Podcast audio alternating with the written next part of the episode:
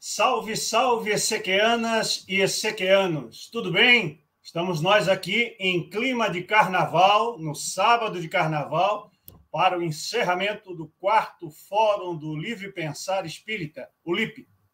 Pois é, estamos nós aqui fantasiados, com a companhia do senhor Pokémon, com a companhia do senhor Homem-Aranha e com a companhia de Monsieur Rivail para a nossa décima live do quarto LIP.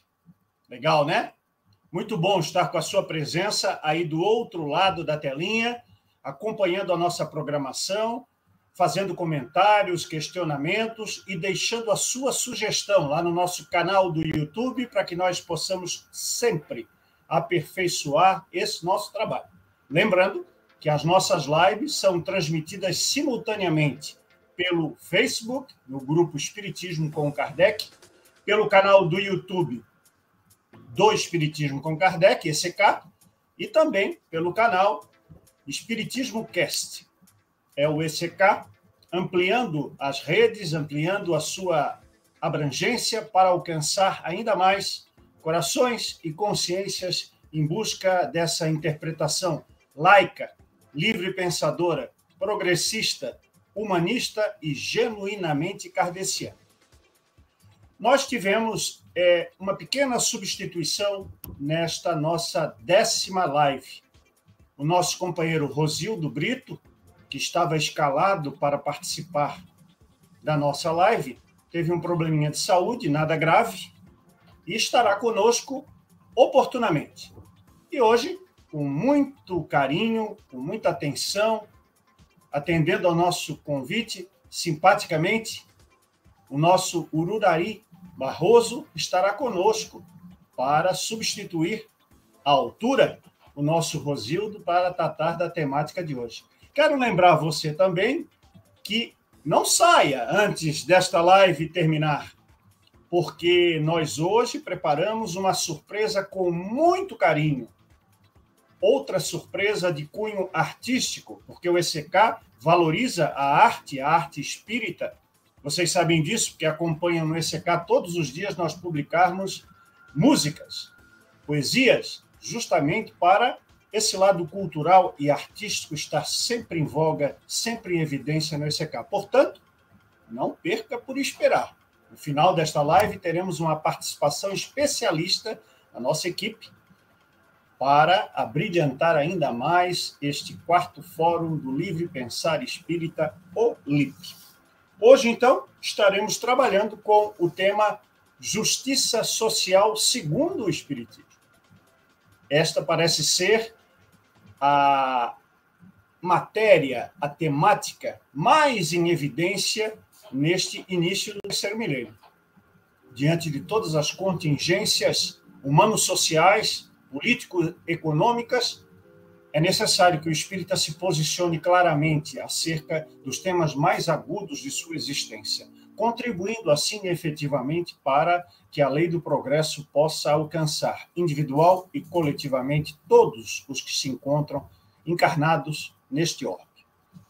Vamos receber então, com muito carinho, Uruaí Barroso. Bem-vindo, Uruaí.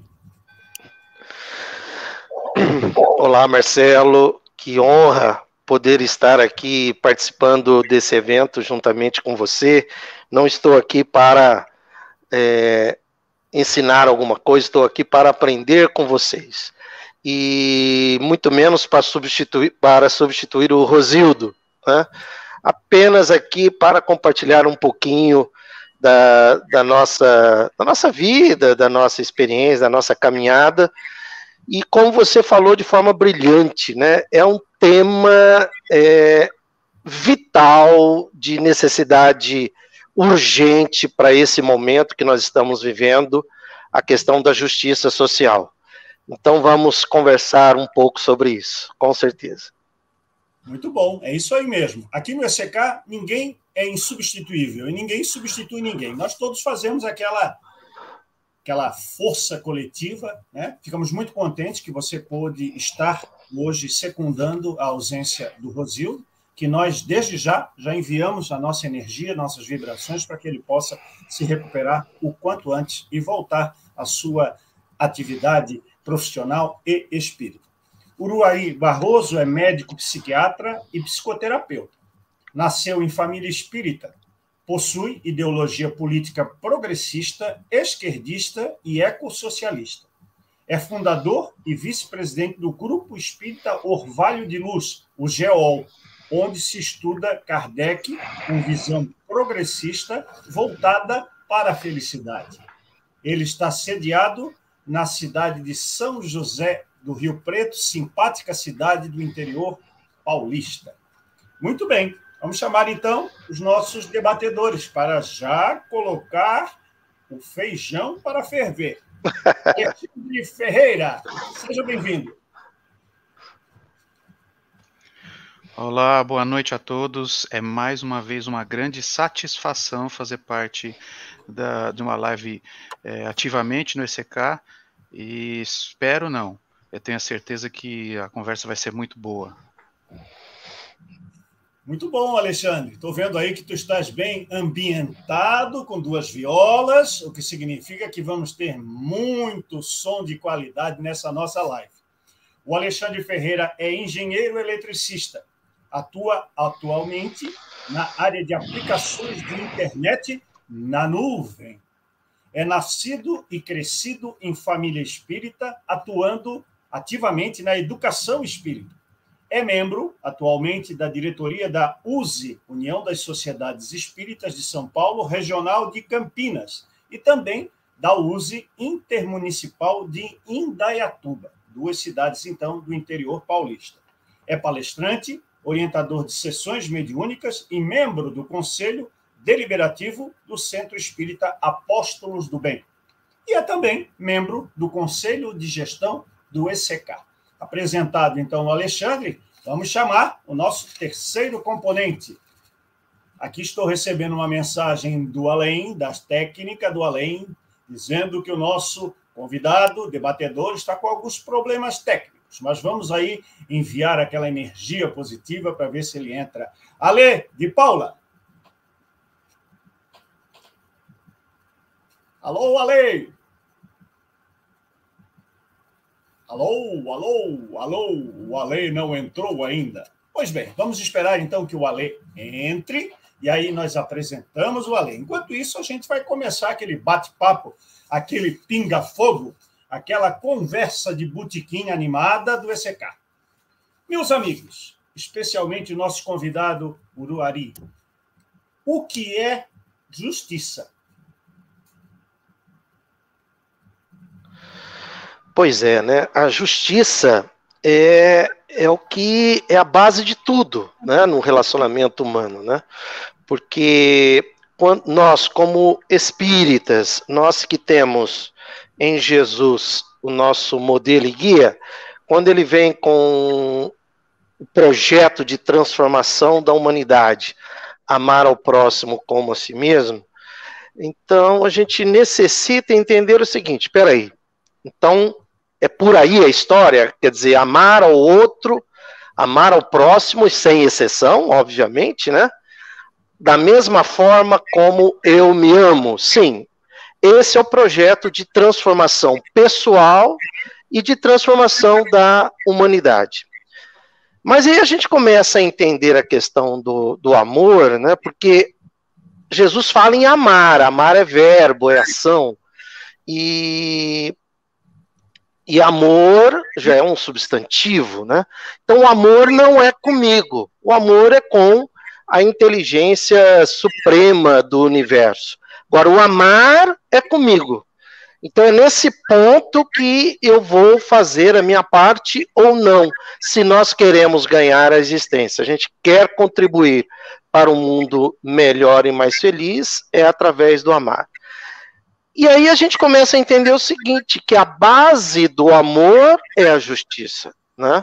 Não existe amor se não existe justiça. Né? A base do amor é a justiça. E quando a gente fala em justiça, né, tem aí vários conceitos e tudo mais, é, desde de, de, Sócrates, de Platão, né, lá na República, quando ele fala lá quando ele estabelece lá uma série de, de conversas. Aliás, lembrando que Platão, com certeza, deve ter contribuído para as respostas que a gente tem no livro dos Espíritos sobre justiça, porque ele foi um dos espíritos aí organizadores das informações, né? E aí, quando a gente começa a entender, segundo o Espiritismo, o que é justiça, é querer para o outro o que é de direito dele, assim como eu quero para mim o que é de direito para mim. E não é o contrário, né? Não é querer para mim o que eu quero para o outro, não. É querer para o outro o que é de direito dele, o que, o que eu quero para mim também como direito. Bom, e aí está feita a confusão, né, Marcela? Aí está feita a confusão, no bom sentido, mas é nesse ponto que a gente vai se transformar, né? Não, não, não tem outra forma.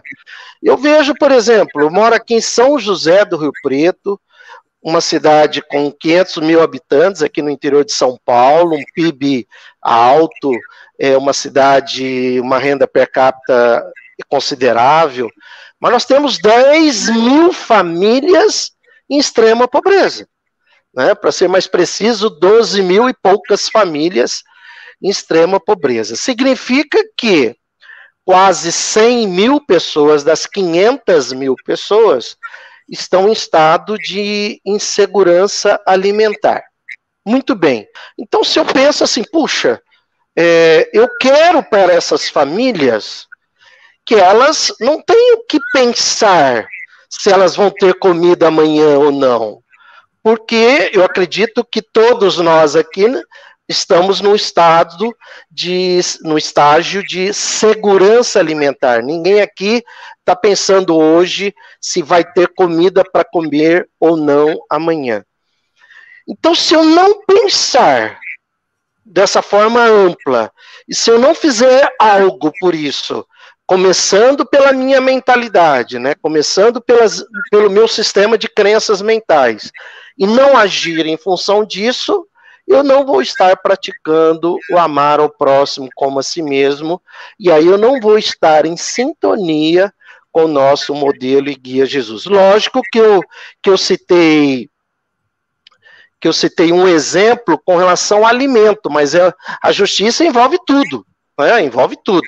Eu citei porque é o que mais dói em função da desigualdade social é, que a gente vive. Se a gente tivesse na Dinamarca, né, país mais feliz do mundo, eu como psiquiatra, eu pesquiso sobre felicidade, a gente pesquiso não, não sou um pesquisador, né?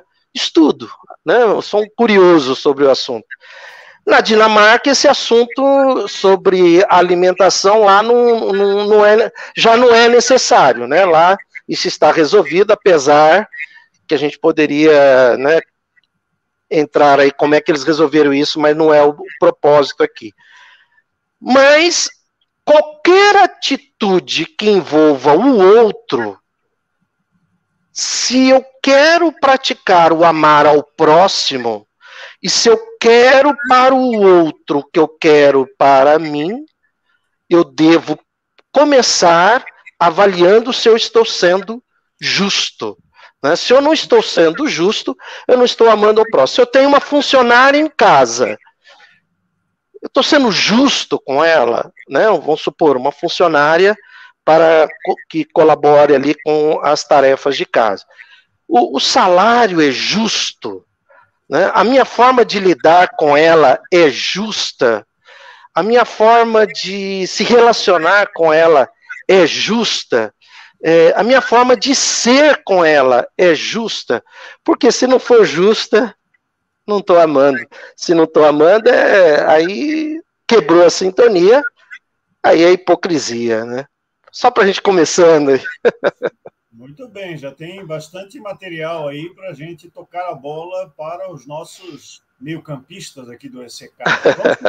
Antes de passar a palavra para os debatedores, apresentar o nosso Ale de Paula, que é fisioterapeuta, diretor técnico da Corpus Academia e Fisioterapia, autodenomina-se um aprendiz espírita, é CEO da página Ale de Paula Espiritismo e é parceiro do ECK. Lembremos que em 2021 realizamos a Semana Allan Kardec, que foi um sucesso, com lives parecidas com essas, que trouxeram de volta, resgataram a importância do legado de Kardec para o movimento espírita. Eu sei porque você acompanhou. E se não acompanhou ao vivo, ou se não pôde ver alguma das lives que nós fizemos na Semana Kardec, a semana inteirinha, estão lá no canal do ECK todos os vídeos no YouTube para você assistir, reassistir, divulgar, enviar para os amigos via WhatsApp, via Messenger, via redes sociais. Ajude-nos a multiplicar a difusão da doutrina dos espíritos através do viés que o ECK nos coloca. Também é diretor do Departamento de Doutrina na União das Sociedades Espíritas de São Paulo na seccional São José do Rio Preto. E, naturalmente, também, assim como Ururaí, está na belíssima cidade de São José do Rio Preto. Ale, você já dá a sua saudação inicial? Já sai com a bola na direção do ataque? Olha, o Alexandre está lá na frente esperando o passe. E me diz aí o que, que você entende na dicotomia entre a justiça teórica e a justiça prática, que o Uru acabou enfocando na sua primeira intervenção. Marcelo, tudo bem? Você me ouve bem? Eu tive um probleminha na conexão, vou improvisar aqui com o celular mesmo. É, quero agradecer primeiro pela oportunidade, né? Sempre tá, é sempre de grande alegria estar com vocês, todos os secanos e secanas, a gente é parceiro já, primeira de muitas aí que tiveram é uma felicidade também, né? Ele que gosta da felicidade está com o doutor Ururaí, que é um parceiro nosso aqui da cidade, uma pessoa boníssima. É, eu acho que ele foi o escolhido mais que certo, porque quem conhece-o pessoalmente, quem vê o trabalho que ele executa, ele não é só teórico, ele é prático também. Então eu quero agradecer a oportunidade de falar. É, Para não ser muito repetitivo, né, como o Ururaí já, já colocou aí, acho que não vale a pena ficar repetindo, mas é, esse tema ele é muito rico. Se você começar a ter uma dimensão do que significa essa justiça social, essa, ou até mesmo uma ação social, que é um, é um caminho, não sei, mas eu acho que o nosso prisma de estudo do Espiritismo, a gente vai notar que Kardec era um cara de vanguarda na sua época porque ele já tratava desses temas com muita propriedade. Tá? Isso você vê em toda a obra, tá? É, obras fundamentais. É, e, ao mesmo tempo, é, ele é muito interessante. Por que, que é muito interessante? Porque uma multidão é ura, ele falou do, do, amar a Deus, né, amar ao próximo, né? Quando, você, quando Jesus recomendou, né, vestir os nus e dar pão a quem tem fome, né, implicitamente ele está tentando nos ensinar um tipo de ação social. É o que a gente faz todo sábado pela manhã lá no Erasto. Tá? É um tipo de ação social. Nós vamos até as comunidades carentes da cidade, muito carentes, por sinal, e é onde a gente sai em visitação de lar em lar, faz visitas, levamos o, conhecimento, levamos o esclarecimento também, não só o pão material. Então, ele, de maneira assim simplória, ele está nos ensinando algo relacionado à ação social. Mas a proposta do Espiritismo, para quem estuda Kardec, ela é muito mais abrangente. Muito, muito mais. Por quê? No seu alicerce, a ação social, né, como eu me referi, ela, ela é um meio necessário, sim, correto. Tá? A gente tem que dar pão para quem tem fome, porque às vezes não adianta você querer esclarecer, consolar, instruir o cara, se ele está morrendo de fome, você tem que dar o de imediato. Mas isso é uma coisa imediata, tá? Não se melhora o homem apenas por dar pão e vestes. Não, isso não, não acontece. O Espiritismo, para quem tem um entendimento mais amplo, ele vai muito além disso. Isso eu vivo na prática também. Tá? Nós temos que estar, sim, de prontidões, todos nós armados ali, né, armados no bom sentido, tá? Para poder auxiliar, tá? Quem nos bate a porta, quem está de fato precisando de uma necessidade. É, o Ururaí falou da nossa cidade aqui, e eu vivo isso na periferia, tá? Eu sou um, eu, eu, estou lá todo sábado e eu frequento a, os, os bairros mais carentes, né? Da cidade. Então a gente vê isso na prática. Muitos podem pensar que não tem, mas como o Uraí colocou, tem pessoas que você, elas fazem questão de abrir as geladeiras, não tem nem água, ou tem uma garrafa PET com água. Entendeu? E aí, como é que é? Você vai levar o evangelho, vai levar. Meu, ela não está precisando disso aquela hora, ela está precisando de comida para dar para os filhos, o leite. Só que o Espiritismo, nós temos que estar prontos, sim. Só que o Espiritismo, isso, isso também tem um valor muito legal no, no, no, momento. Mas nós não podemos relegar a segundo plano as necessidades de ordem espiritual. Precisamos, sim, urgentemente também instruir, esclarecer, consolar, porque em nós, figuradamente, nós temos a fome do corpo, mas também temos a fome do espírito. O Espiritismo, por ser uma ciência que explica, uma filosofia que indaga, né, uma moral que transforma, ele tem por finalidade o que? A melhora do homem né, a reforma moral do homem, servindo como base para todos os outros tipos de reforma. Porque quem está moralmente reformado, com certeza a justiça, como o Urarei falou, vem em primeiro lugar, vai ter um bom alicerce para poder ter justiça, o amor e a caridade. Então, é uma coisa puxando a outra. Então, é, essa visão é, espírita tem que abranger o homem na sua totalidade, além das necessidades básicas fisiológicas. O homem ele precisa progredir, e isso é. Então eu sempre falo na prática que para você falar de justiça social, eu vou, vou usar até um termo que os filósofos anteriores a Kardec utilizaram para poder denominar matéria. Eles usam uma, uma definição né, nominativa negativa, dizendo que matéria é tudo que não é espírito com E minúscula, né, ou seja, pensamento. Então, eu vou partir dessa definição nominativa negativa, que para você entender a justiça social, você tem que saber o que é e vivenciar a justiça injustiça social. Aí sim você vai ter um amplo conhecimento, uma, um espectro de visão mais ampliado para poder lidar com isso e criar mecanismos para amenizar pelo menos um pouco. Essa é a minha opinião, Marcelo Perfeito. e demais amigos. Parece ser essa a, a pedagogia utilizada por Kardec no, no, curso das suas 32 obras. Ele sempre compara o que é com o que não é, para poder fazer o balanço entre o que é esperado da humanidade, o que é esperado individualmente de cada um, no sentido da correção dos erros, que no nosso caso são erros sociais, erros materiais, mas que têm um fundo espiritual muito forte.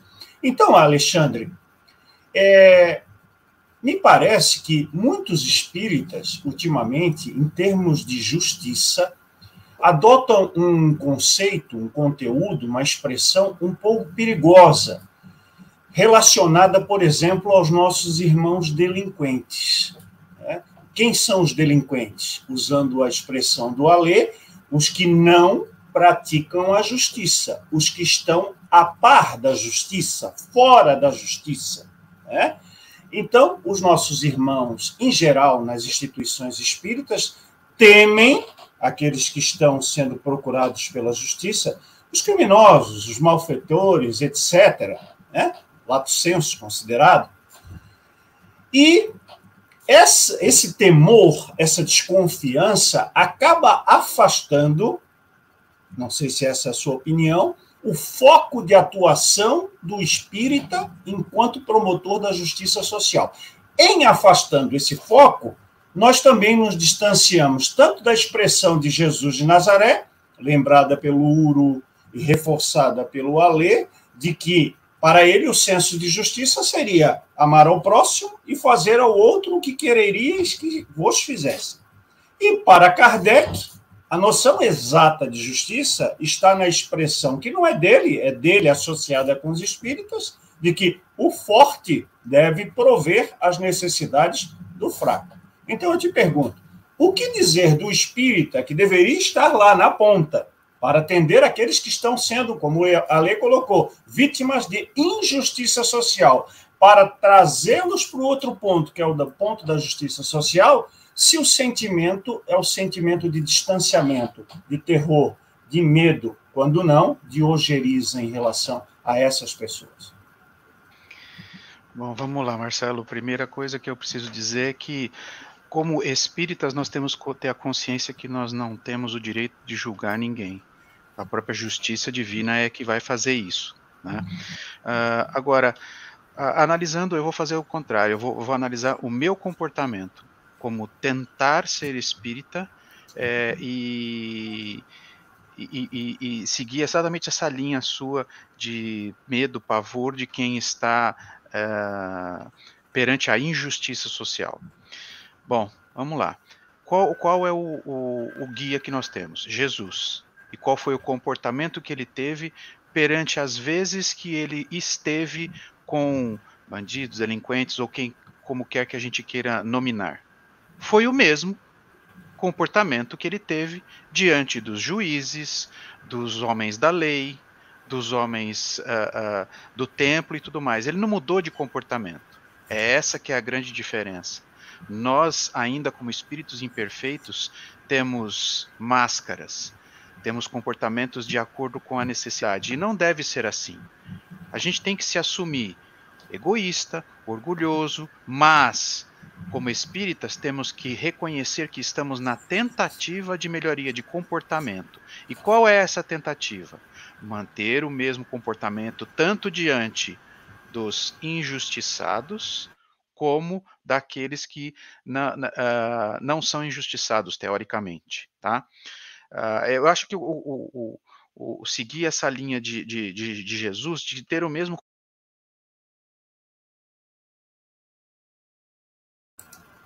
Nós estamos sem som, Alexandre. É... Agora sim. Pode seguir. É, não sei o que aconteceu. Bom, mas seguir a, a, linha de Jesus, ou seja, eu ainda sou imperfeito, eu ainda sou orgulhoso. Então, eu não vou conseguir ter o comportamento de Jesus perante os injustiçados sociais. Tudo bem, mas eu vou tentar seguir esse comportamento. E é isso que a gente não vê, não, não, não encontra na casa espírita. Ou seja, se, se, se, eu estou diante de uma pessoa bem vestida, de banho tomado, eu tenho um comportamento. Se eu estou diante de uma pessoa que não tem condições de vestir, vestir bem, eu tenho outro comportamento. E não deve ser assim. Eu acho que é, é, é, essa linha que a gente tem que seguir. Então, é, o que eu posso dizer das pessoas é que têm comportamentos diferentes, como eu tenho. Porque eu ainda sou orgulhoso, eu ainda sou imperfeito. Por mais que eu tente, às vezes eu não consigo ter o mesmo comportamento. O que eu posso dizer dessas pessoas? Tem dois tipos: aquelas que têm consciência de que não conseguem ter o mesmo comportamento e estão em empreitada para melhorar esse comportamento, e as outras pessoas que fingem que estão tendo o mesmo comportamento. Isso é muito triste e é a grande maioria do ser humano ou do espírito imperfeito encarnado no planeta Terra. Esse é o ponto. Esse é o ponto, e eu gosto muito de uma expressão atribuída a Hermance Defoe, espírito, que é a mesma Hermance Defoe que trabalhou com Allan Kardec no processo de codificação do espiritismo, que mediunicamente conceitua, qualifica essa esse contingente de espíritas que assume uma roupagem é como se eu colocasse uma túnica, um jaleco, um guarda-pó e vou para atividade na casa espírita. Só que não é o jaleco, o paletó, o guarda-pó, né? É físico, material. É o espiritual, é o da aparência, o da conduta. Ela chama isso de santidade de adorno. É como se eu estivesse, não, agora eu vou para a atividade espírita e eu agora sou o Marcelo Henrique Espírita, diferente do Marcelo Henrique que dá aula, do Marcelo Henrique que joga futebol, do Marcelo Henrique que conta piada, etc, etc. Então, isso ele chama, ela chama de santidade de adorno.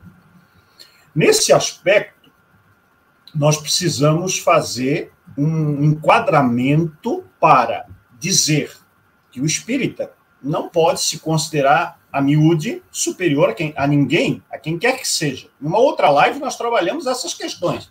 Dizer que o Espiritismo é o consolador, ou o único consolador prometido, nos dá um ar de soberba desnecessário.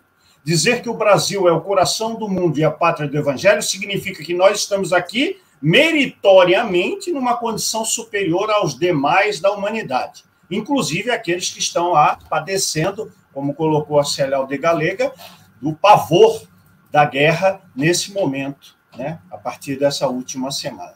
Então, Ururari, eu quero fazer uma pergunta sobre meritocracia, já que nós falamos há pouco da ideia né, do espírita achar que tem mérito. Não, eu estou nascido no Brasil, eu estou no centro espírita, eu sou um divulgador da doutrina dos espíritos, portanto, eu estou naquele patamar superior a muitos da humanidade.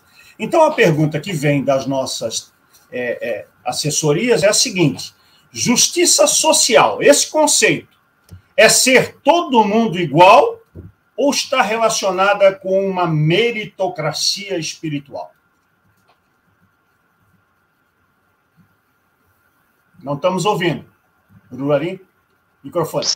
Perdão, perdão. Então, veja só, é, meritocracia, esse conceito né, é, um, é, um, é um conceito que, para o mundo material desigual, ele, ele é disfuncional. Né, ele é disfuncional. Porque, então vamos lá, eu, homem, se eu, se eu tiver ao meu lado uma mulher, eu já estou na frente dela só por ser homem. Segundo, branco. Se eu estou ao lado de uma mulher negra, eu já estou mais um passo à frente por ela ser negra. É, eu sou um heterossexual. Se ela for um, um, uma, uma homossexual ou trans, eu já estou mais ainda lá na frente por ela ter essa orientação sexual. Se eu for cisgênero, né, se eu me identifico com a minha mentalidade sexual de, com relação a gênero, eu me identifico com o meu corpo. E ela for transgênero, aí eu já estou muito lá na frente. Aí nós vamos começar uma corrida. né? Uma corrida de 100 quilômetros.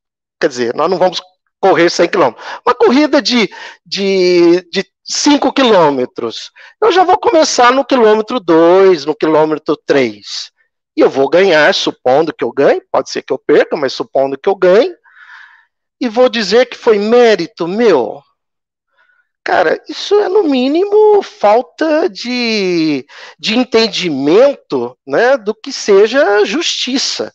Então, não existe meritocracia onde no ponto de partida existe uma desigualdade. Que a gente fala na igualdade, hoje o termo mais específico seria equidade, né? Mas não vamos entrar nessa questão. Vamos manter a questão da meritocracia. Então, eu sou médico, é, eu sou repleto de privilégios. Por mais que eu tenha nascido numa família é, com uma certa dificuldade financeira, mas não pobres, classe média, né? Classe média.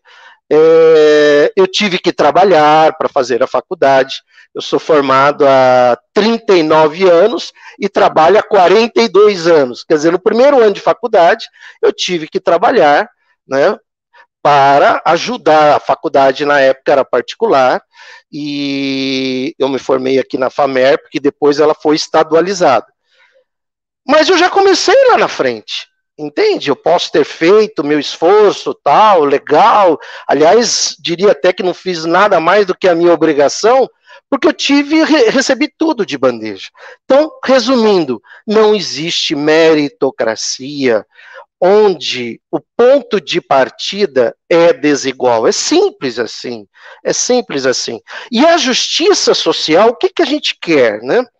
A gente quer, com a justiça social, a gente quer diminuir essa desigualdade no ponto de partida, para que o governo possa, de uma certa forma, atender de forma imediata aqueles que, que, que estão desiguais nesse ponto de partida, e para que as pessoas, e nós, como espíritas, né, e aí vem essa questão da mentalidade, o, o acho que foi o Ale que falou agora há pouco, dessa questão de ir em direção ao outro.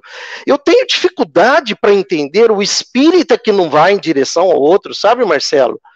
porque a gente repleto de, de, de, de privilégios, a gente vê pessoas lá no centro espírita, dentro de uma bolha né, dentro de uma bolha e achando que aquilo que ele está fazendo ali já está certinho, já está.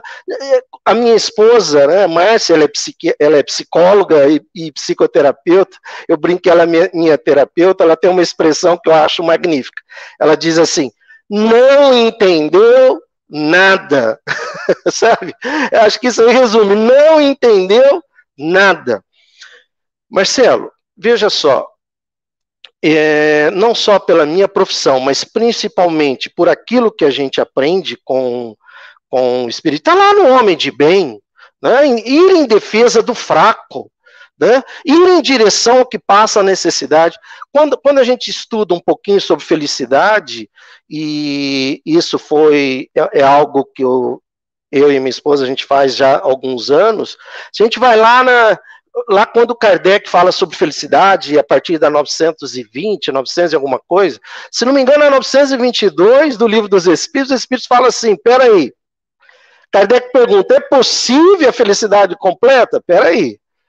E os Espíritos citam três coisas, tem gente que está passando fome, tem gente que não tem onde morar, e está passando frio, né? Lógico que a resposta, né, lá na Europa, né, é, imagina o frio, né, que o Espírito estava se referindo ao frio por ser ali o ambiente deles.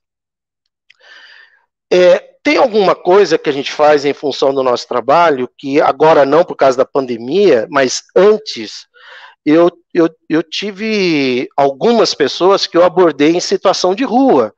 Na verdade, não são pessoas, né, Marcelo? são espíritos, né, princípios inteligentes do universo, por essa desigualdade horrorosa que o nosso egoísmo alimenta, né, quando Kardec pergunta lá sobre as desigualdades sociais, os espíritos são claros, olha, a desigualdade social não é lei da natureza. Né? A desigualdade social existe pelo seu egoísmo, pelo seu orgulho. Kardec pergunta sobre a desigualdade das riquezas. Aí sim, inclusive, os espíritos chegam a dizer que é, existiria o mérito da, do mérito do, da capacidade, né? Se você der 10 mil reais para 100 pessoas e depois, com o tempo, um vai ter mais, outro vai ter menos, de acordo com a capacidade em lidar com aquilo. Mas desigualdade social é fruto do nosso egoísmo, do nosso orgulho. Não, não faz parte da programação da lei da natureza uma pessoa nascer no estado de pobreza, entende?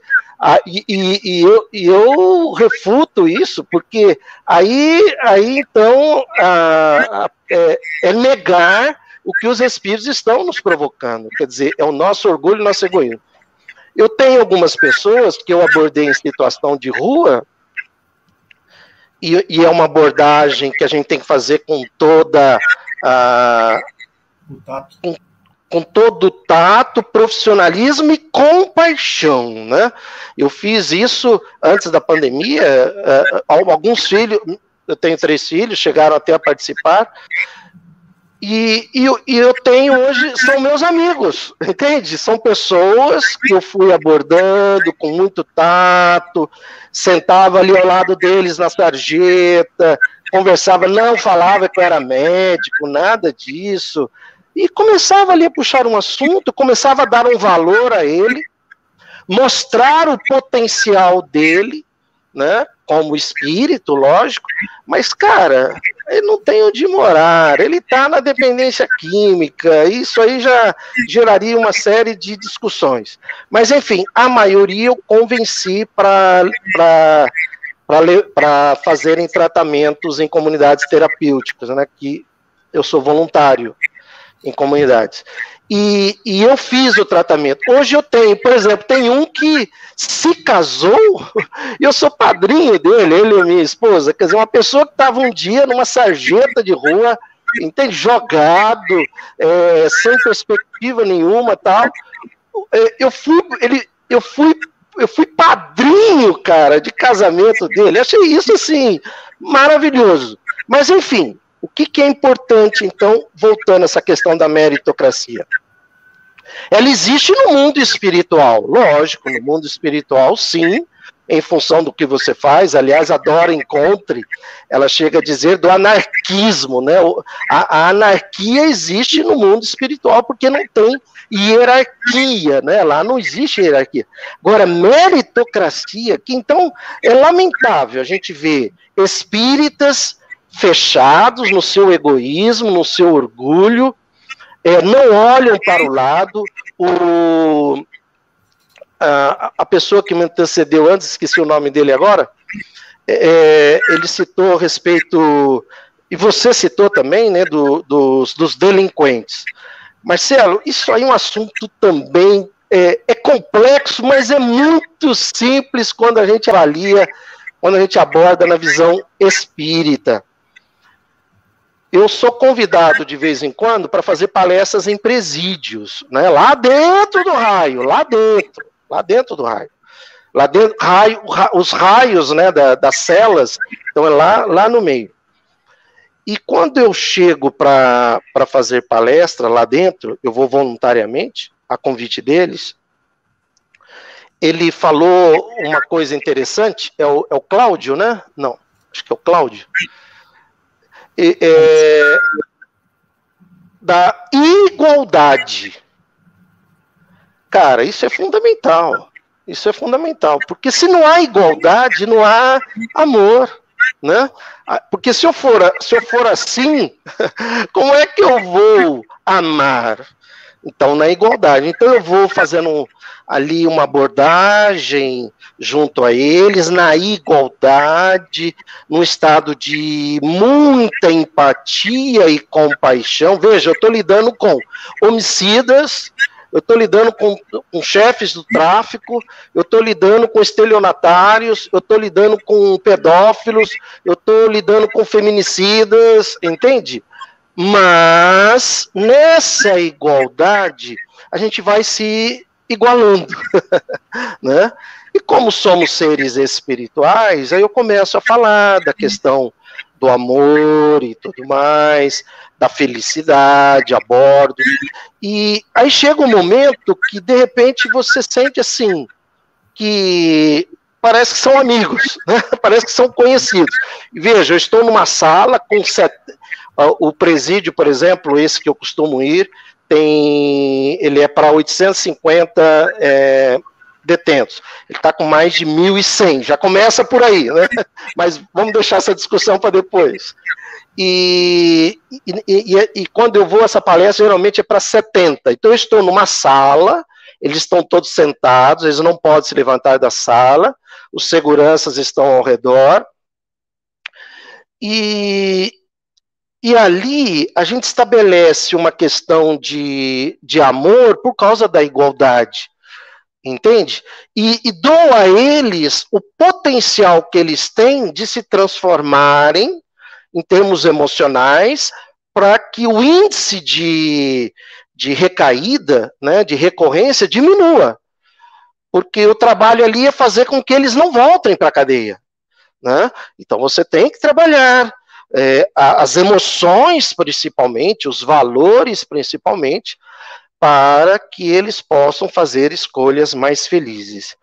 Eu me lembro, viu, Marcelo, e o, o Ale, que é aqui de Rio Preto, uma vez eu fui fazer uma palestra aqui em Rio Preto, num, na, num, num lugar, e eu cheguei lá, a pessoa me disse assim, foi um sábado à tarde, o dirigente me recebeu, tal, né? Aí eu vi que tinha um grupo de pessoas assim, aí um salão, tal. Ele falou assim, aí eu comecei a cumprimentar ali, né? Aí ele falou: "Não, doutor, aquele ali são os nossos assistidos". Ave Maria. Eu falei, mas peraí, o que, que aconteceu? Não, o senhor vai fazer palestra para os nossos colaboradores. Eu parei, pensei falei, cara, não vai dar certo isso. Eu vou fazer palestra então para os assistidos, ou então você reúne todo mundo, porque que que é isso? que que é isso? Não faz sentido, né? Divisão de castas dentro do, do movimento espírita, dentro do centro espírita.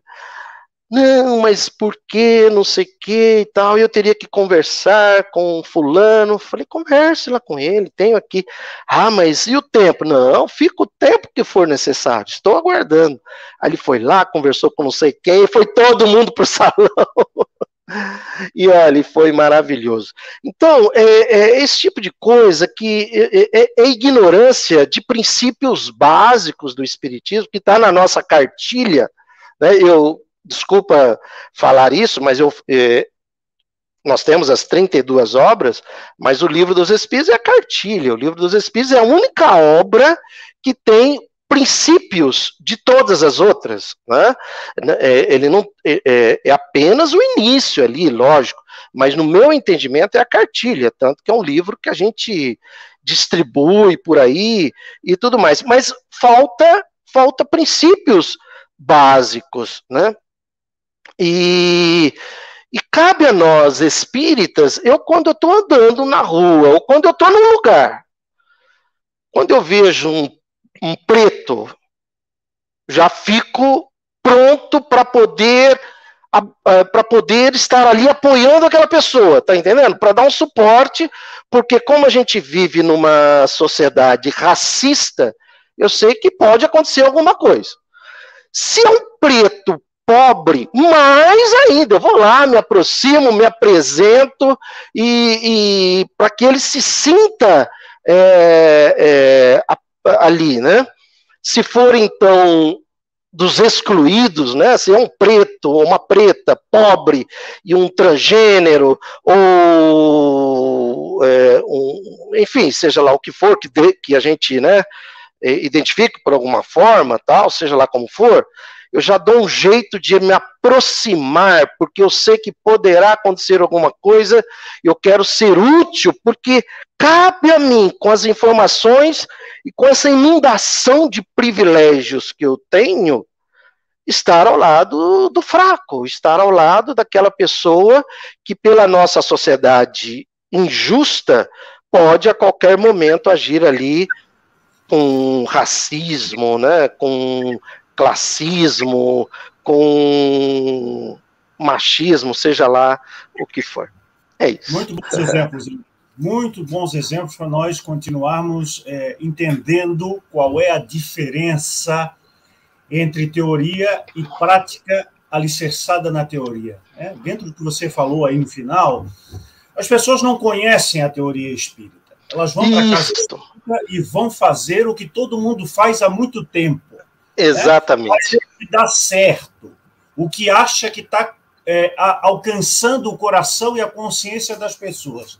Então fica aquilo, aquela mesmice, né, sem a fundamentação necessária. Nós não estamos dizendo, como já fomos acusados diversas vezes, de elitizar o movimento. Ah, não, porque o livro dos Espíritos tem uma linguagem muito difícil.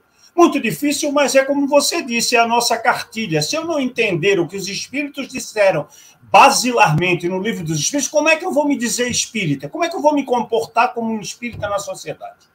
É? Então, esses são elementos fundamentais da nossa prosa costumeira dentro do ECK. E por que tantas pessoas que entram no ECK acabam saindo achando que nós estamos reinventando a roda, ou que nós estamos praticando um espiritismo diferente daquele que ele vê na casinha ou na casona espírita onde ele está acostumado a ir?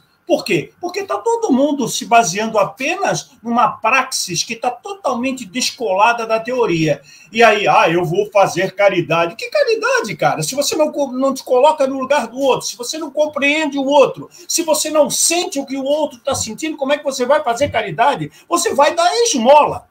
E aí nós vamos nos comparar a todos os outros religiosos que usam a mesma frase de Jesus, do óbulo da viúva. O óbulo da viúva, qual é o espírita que faz, fez ou fará? Muito poucos. Muito poucos tiram a camisa que estão vestindo para entregar para o outro que não tem nada e vão embora sem camisa para casa. Ah, mas aí já é o excesso, aí eu não estou nesse nível ainda. Aí eu vou precisar de 285.642 em cada mês para chegar nesse nível. Poxa, gente, qual é? Qual é? Nós vamos nos enganar até quando? Bom, vamos jogar a bola para os nossos convidados também. Alexandre, é... até quando nós vamos ficar criando justificativas porque essa da meritocracia espiritual para as situações da convivência cotidiana do planeta Terra, de prova e expiação, que está lá, hein? Ó, só o segundo degrau da linha evolutiva, nós não fomos, não passamos muito. E os caras ficam dizendo assim: não, está chegando a data limite, e aí nós vamos tornar-nos uma terra regenerada. Que terra regenerada, cara pálida? Nós estamos a anos-luz há milhares de anos-luz dessa condição. Não fica acreditando em fábula e em historinha da carochinha. Então, Alexandre, como eu perguntei, até quando vamos ficar criando justificativas para justificar, já sendo redundante, essa situação completamente desigual dentro e fora do movimento espírita? Marcelo, até quando a gente achar que isso é o correto? Até quando a gente achar que nós, que estamos na parte privilegiada da sociedade, é, quisermos manter esse status quo. Isso vai continuar assim até é, nós é, até cair a nossa ficha de que quem não, quem não tem idade não lembra o que é cair a ficha, né? Mas até que a gente consiga entender que somos espíritos, somos eternos. Essa nossa situação é passageira. Se hoje estamos aqui privilegiados, amanhã estaremos encarnados na injustiça social. Se hoje estamos aqui encarnados como espíritas ou como tentativa de espíritas, participantes de casa espírita, é, que fazemos parte de uma casta, como disse o Urari, é, que, que, fazemos parte de uma casta, que não nos misturamos com os outros ou que nós fazemos a caridade mediante certas condições, isso vai continuar. O que acontece é que a gente precisa ter a consciência, voltando ao meu raciocínio, de que fomos criados para sermos perfeitos. E enquanto a gente continuar insistindo em passar pela porta larga de que somos egoístas, somos orgulhosos, mas é bom ser egoísta enquanto o meu egoísmo me privilegia e prejudica outras pessoas. Enquanto o meu orgulho me privilegia, entre aspas, porque perante a lei de reação, de ação e reação, nós estamos semeando e estamos colhendo ao mesmo tempo. Estamos colhendo hoje o que semeamos no passado e estamos semeando hoje o que colheremos no futuro. Então, a gente não tem a consciência, ou a gente só pensa quando nos é interessante, só analisamos quando nos é interessante, só damos essa desculpa quando nos é interessante. Mas a colheita está lá, está aguardando o que nós estamos semeando hoje. Enquanto a gente não tiver consciência de que agora é a hora da mudança da semeadura, agora é a hora da mudança de comportamento, e, e, e, ligando tudo isso ao que você falou agora da mudança do planeta, não tem data. Não começou em 1900 e alguma coisa, não vai terminar em 2000 e alguma coisa. A mudança do planeta tem que acontecer dentro de nós. Uma montanha é feita de grãos de areia, de grãos de terra. Nós somos os grãos da areia, os grãos da terra, que movemos a montanha do planeta Terra. Enquanto nós não modificarmos o nosso comportamento individual, enquanto caímos, tivemos a consciência de que essa semeadura só vai nos trazer tristeza, sofrimento. Eu costumo, uh, quando converso sobre esse assunto, dizer assim: você está contente com a sua vida, com a vida que você leva hoje?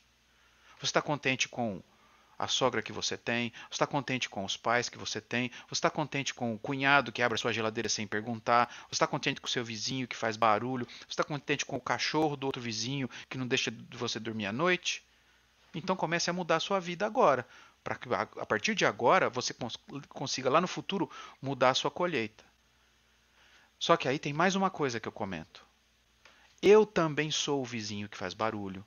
Eu também sou a sogra impertinente. Eu também sou o cunhado que abre a geladeira. A gente se esquece de tudo isso. A gente sempre olha o outro. Mas a gente se esquece que nós somos, os, somos o outro para as outras pessoas. Então isso só vai mudar. A, a, a, a, frase no começo de fazer ao próximo o que você gostaria que fosse feito a você, que o Uraí falou de justiça, ela é assim. Quando nós pararmos de ver o outro como outro, e vermos o outro como nós mesmos, aí as coisas vão mudar. Fantástico. Agora eu vou jogar a, a, granada na mão do Alê, né? Que é a minha especialidade nessas lives, né? Eu pego lá e jogo exatamente aquela perguntinha capciosa, é a granada. Olha só, Alê. É, há muitos espíritas, e isso também teve na fala do Uru, que ficam justificando a chamada meritocracia espiritual com a alegação de que cada um recebe uma quantidade de provas, expiações e missões para desempenhar na Terra. Então, isso seria, aos olhos dessa, desse povaréu espírita que segue a mentalidade de rebanho, um ideário de meritocracia. Ou seja, é como se dissesse assim: o indivíduo perdeu o emprego, o indivíduo teve a casa incendiada, o indivíduo foi traído pela mulher, ou a mulher foi traída pelo marido, para nós não fazermos misoginia aqui, né, Uru? Ou então o indivíduo tem um filho drogado, ou uma filha drogada. E aí vai no centro espírita e recebe aquele tradicional e costumeiro tapinha nas costas e diz assim: Ah, meu irmão, minha irmã, isso aí é o que você precisava para evoluir. Então, esse é o conceito, o lato senso raso da meritocracia, segundo, como eu costumo dizer dentro do ECK, os espiritinhas. Os espiritinhas pensam assim. Né? Já os espíritas vão entender como uma interpretação mais aberta da doutrina dos espíritos, que a meritocracia só existe no ponto inicial e no ponto final da trajetória. No ponto final, quando Kardec diz assim: todos os espíritos são criados iguais, simples e ignorantes. Opa, aí estamos diante de uma meritocracia. O ato da criação é como o Uruari falou há pouco, isonômico, equitativo, equânime. Todos temos o mesmo início igual. E vamos ter um final, que é quando nos tornarmos os arcanjos, os espíritos de luz, os espíritos perfeitos, os espíritos no seio de Deus, etc, etc, etc, que são as expressões favoritas aí dos espiritinhos. Pois bem, agora vem a granada. Como fica então a parábola dos talentos diante da justiça social? Olha, é simples você observar isso, Marcelo. A, a parábola dos talentos é, é como você lida com essa injustiça social. Tá? O, se eu não tenho essa percepção do que ela é, do que ela pode causar, como que eu vou querer ajudar. Eu não posso, eu não tenho elementos para poder ajudar. Então, eu preciso conhecer. Então, o talento, né, ele tem que ser bem aplicado no lugar certo para as pessoas que estão de fato necessitando, tá? E não dá por dar, mas ela precisa ter uma empatia. Ela precisa ter, como o Urura falou, né, o amor. Ele você tem que se colocar no lugar da pessoa, como o próprio Alexandre nos falou, de que nós também somos o outro, né? E a gente tem que olhar para nós. É, esse mesmo projeto, não sei se é o mesmo, mas temos um projeto no Presídio aqui também, no qual eu faço parte. É, o que, que difere eu, às vezes, ou muitos de nós, daqueles que estão lá? É que aqueles que estão lá foram pegos. Tem muitos que não foram pegos. Isso é que difere, porque todos nós erramos. Mas como que eu vou utilizar esse talento? Primeiramente, quando eu chego lá, eu tenho que me igualitar, eu tenho que ser um deles. Eu tenho que estar ali para vivenciar o que eles. Eu sempre falo, Marcelo e demais amigos, não sei se vocês vão concordar. É fácil eu ocupar o púlpito para uma palestra, falar sobre a fome, quando eu acabei de jantar. É simples, amigo. Fica uma semana sem comer, amigo, e vai falar sobre a fome para você ver como que é a coisa. Tá? Ah, mas é... aí vem né, aquela coisa. O espiritismo ele não é fatalismo, né? Ele não tem meritocracia, tá? Só o espiritual, como você disse agora. Por quê? Se você analisar, olha só, aí você começa a ter uma leitura de Kardec um pouco diferenciada quando você mergulha nessas injustiças sociais, tá? É, um exemplo. Se você pegar lá a questão 132 do Livro dos Espíritos, Kardec vai falar para nós né, qual é o objetivo da encarnação. Você até mesmo falou alguma coisa a respeito na introdução. Então ele vai, na primeira parte, tranquilo, né? Para uns é expiação, para outros missão e tarará, aquela coisa. Só que o que eu, eu gostaria de trazer a parte final dela, que muitas pessoas não se atentam, ou poucas pessoas citam ela. Por quê? É, ele vai falar assim na segunda parte. Visa ainda, vai dizer Kardec, é mais ou menos assim, um outro fim a encarnação, de pôr o espírito, nós somos espíritos, tá? Em condições de suportar a parte que te toca na obra da criação. Só que para executá-la, né, eu tenho que tomar né, um instrumento em harmonia com o globo, e lá e vai, a fim de cumprir o ponto de vista. É assim, aí que vem o legal. Acho que aí se resume toda a questão. É assim que, concorrendo para a obra geral, ele próprio se adianta. Então, eu não tenho, não posso ficar alheio às dificuldades. Eu, não, eu tenho que me, ter a empatia e de poder tentar ajudar. É aí entra os talentos. Por quê? Porque é deste modo que a gente vai é, a entender a lei da providência. Tudo se encadeia, tudo é solidário na natureza.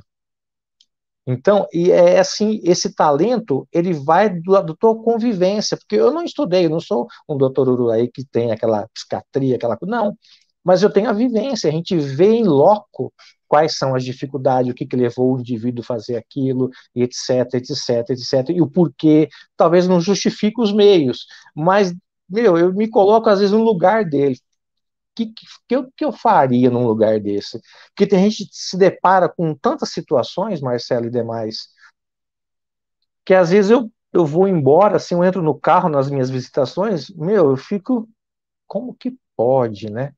Pode.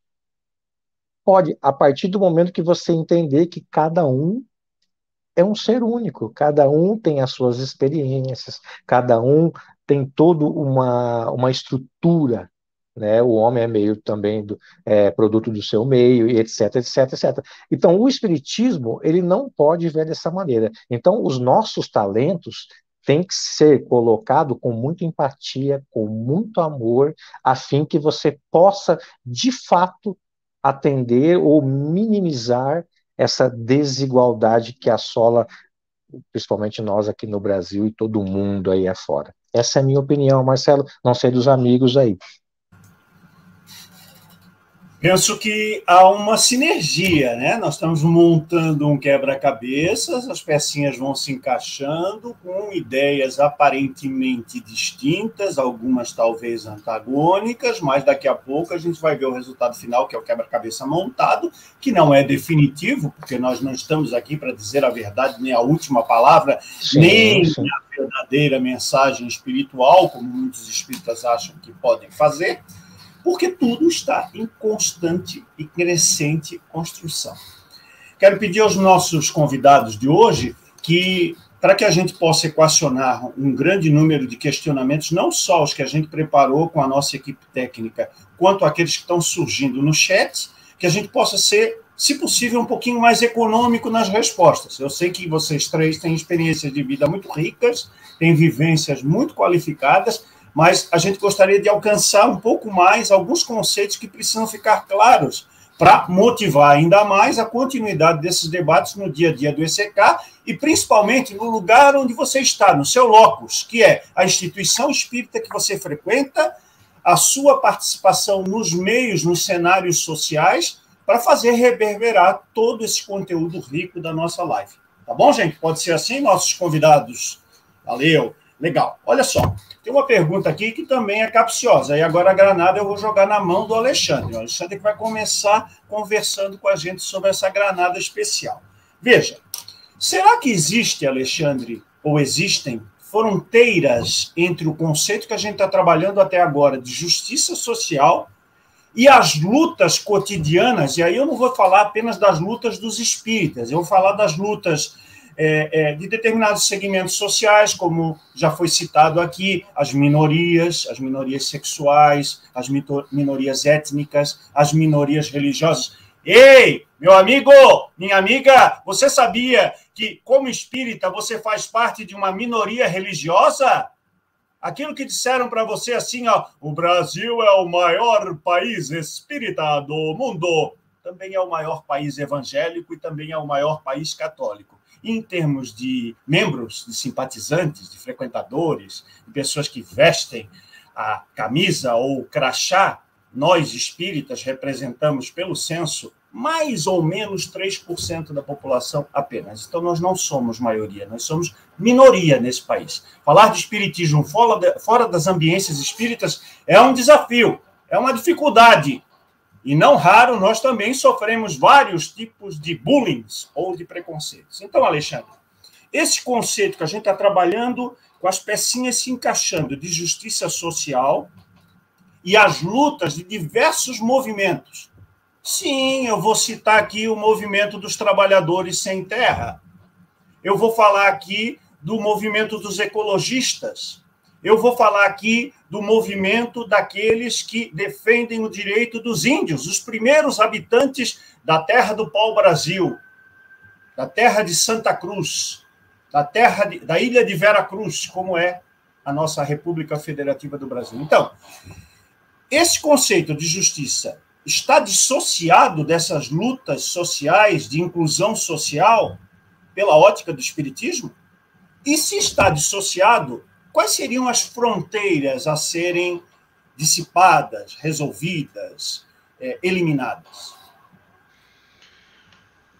Marcelo, para te responder isso, eu vou me ater à a, a, a, minha última colocação, de que eu tenho que me colocar no lugar do outro e perceber que para o outro eu sou o outro.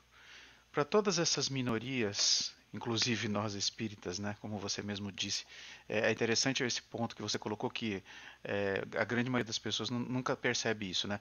É, se eu tenho é, uma telha em cima da minha casa, eu acho que todo mundo tem. É, se eu estou andando a pé uh, pelo parque, eu acho que está todo mundo também andando a pé pelo parque. A gente é, infere que as outras pessoas fazem o que a gente faz, pensam o que a gente está pensando e naquele instante estão fazendo o que a gente está fazendo.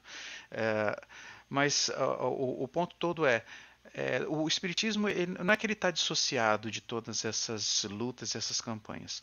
O ponto todo é que as pessoas não se colocam no lugar do outro.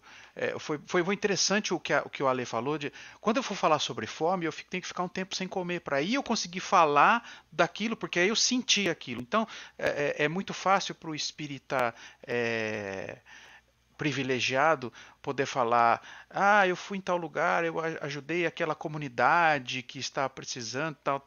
Não, conviva Conviva. É, é, é essa é a, a, O Ale falou outra coisa interessante que é o seguinte: quando eu chego num lugar, eu tento me igualar com as pessoas que estão naquele lugar para eu poder é, entender a situação. Então, quando você falar de movimento sem terra, primeiro você tem que entender o seguinte: como vivem essas pessoas? Qual é a luta delas? Quando você fala do, do movimento é, é, é, sem casas na cidade, ou do, do, movimento, qualquer que seja o movimento, qualquer comunidade, qualquer grupo de pessoas que reivindica algum direito, você não pode dizer, não, elas não merecem ou não têm esse direito. Primeiro você tem que entender e sentir o que elas sentem e viver o que elas vivem. E o espírita não faz isso. O espírita ele é espírita da porta do centro para dentro. E é bem assim como você falou. Hoje é dia de ir na palestra, então eu escolho a, a roupa da palestra, assim como uh, uh, se dizia há um tempo atrás, roupa de ir na missa, a roupa de ir na palestra, e eu vou pelo, eh, pelo caminho reclamando que o ônibus está cheio, ou se eu tiver carro eu vou xingando quem está no trânsito e tudo mais, mas a hora que eu entro no centro, tem uma aura em cima de mim, eu tenho asinhas e tudo mais. Então, está é, tá dissociado sim, e quem dissocia são os próprios espíritas. Bingo! Né? Bingo! Porque disso, tudo que você falou, grandiosamente, nessa exemplificação da minha pergunta, também enquadra a ideia de que os espíritas, em geral, têm a noção de que, não, eu também sou espírita fora, porque hoje, inclusive, eu fui no centro e lá tem uma caixa de papelão grande, coletora, e eu deixei vários agasalhos, deixei travesseiro, deixei sapatos, e então eu sei que esse material, essas roupas, esses donativos vão chegar. Ou então eu contribuo para as cestas básicas que a minha instituição todos os meses destina aos mais carentes.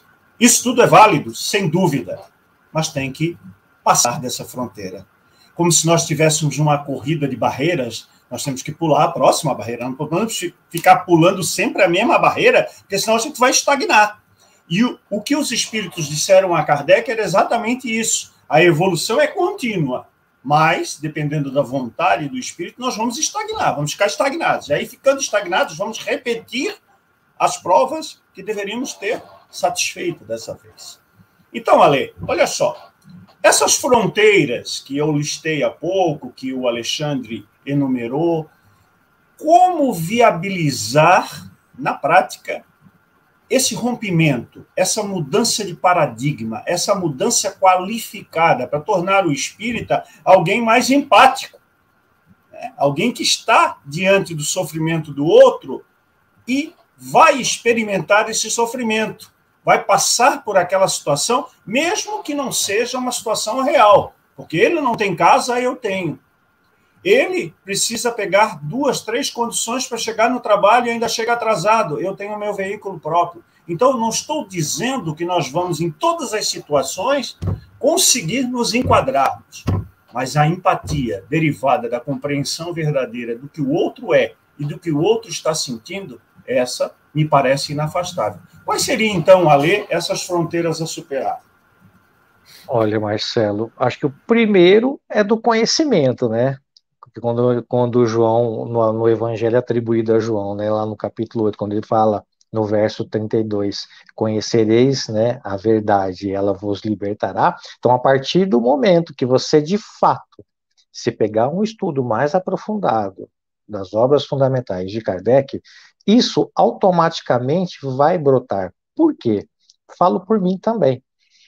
A mente dilatada pelo conhecimento, ela jamais retroage a sua visão de mundo, de globo, ela muda.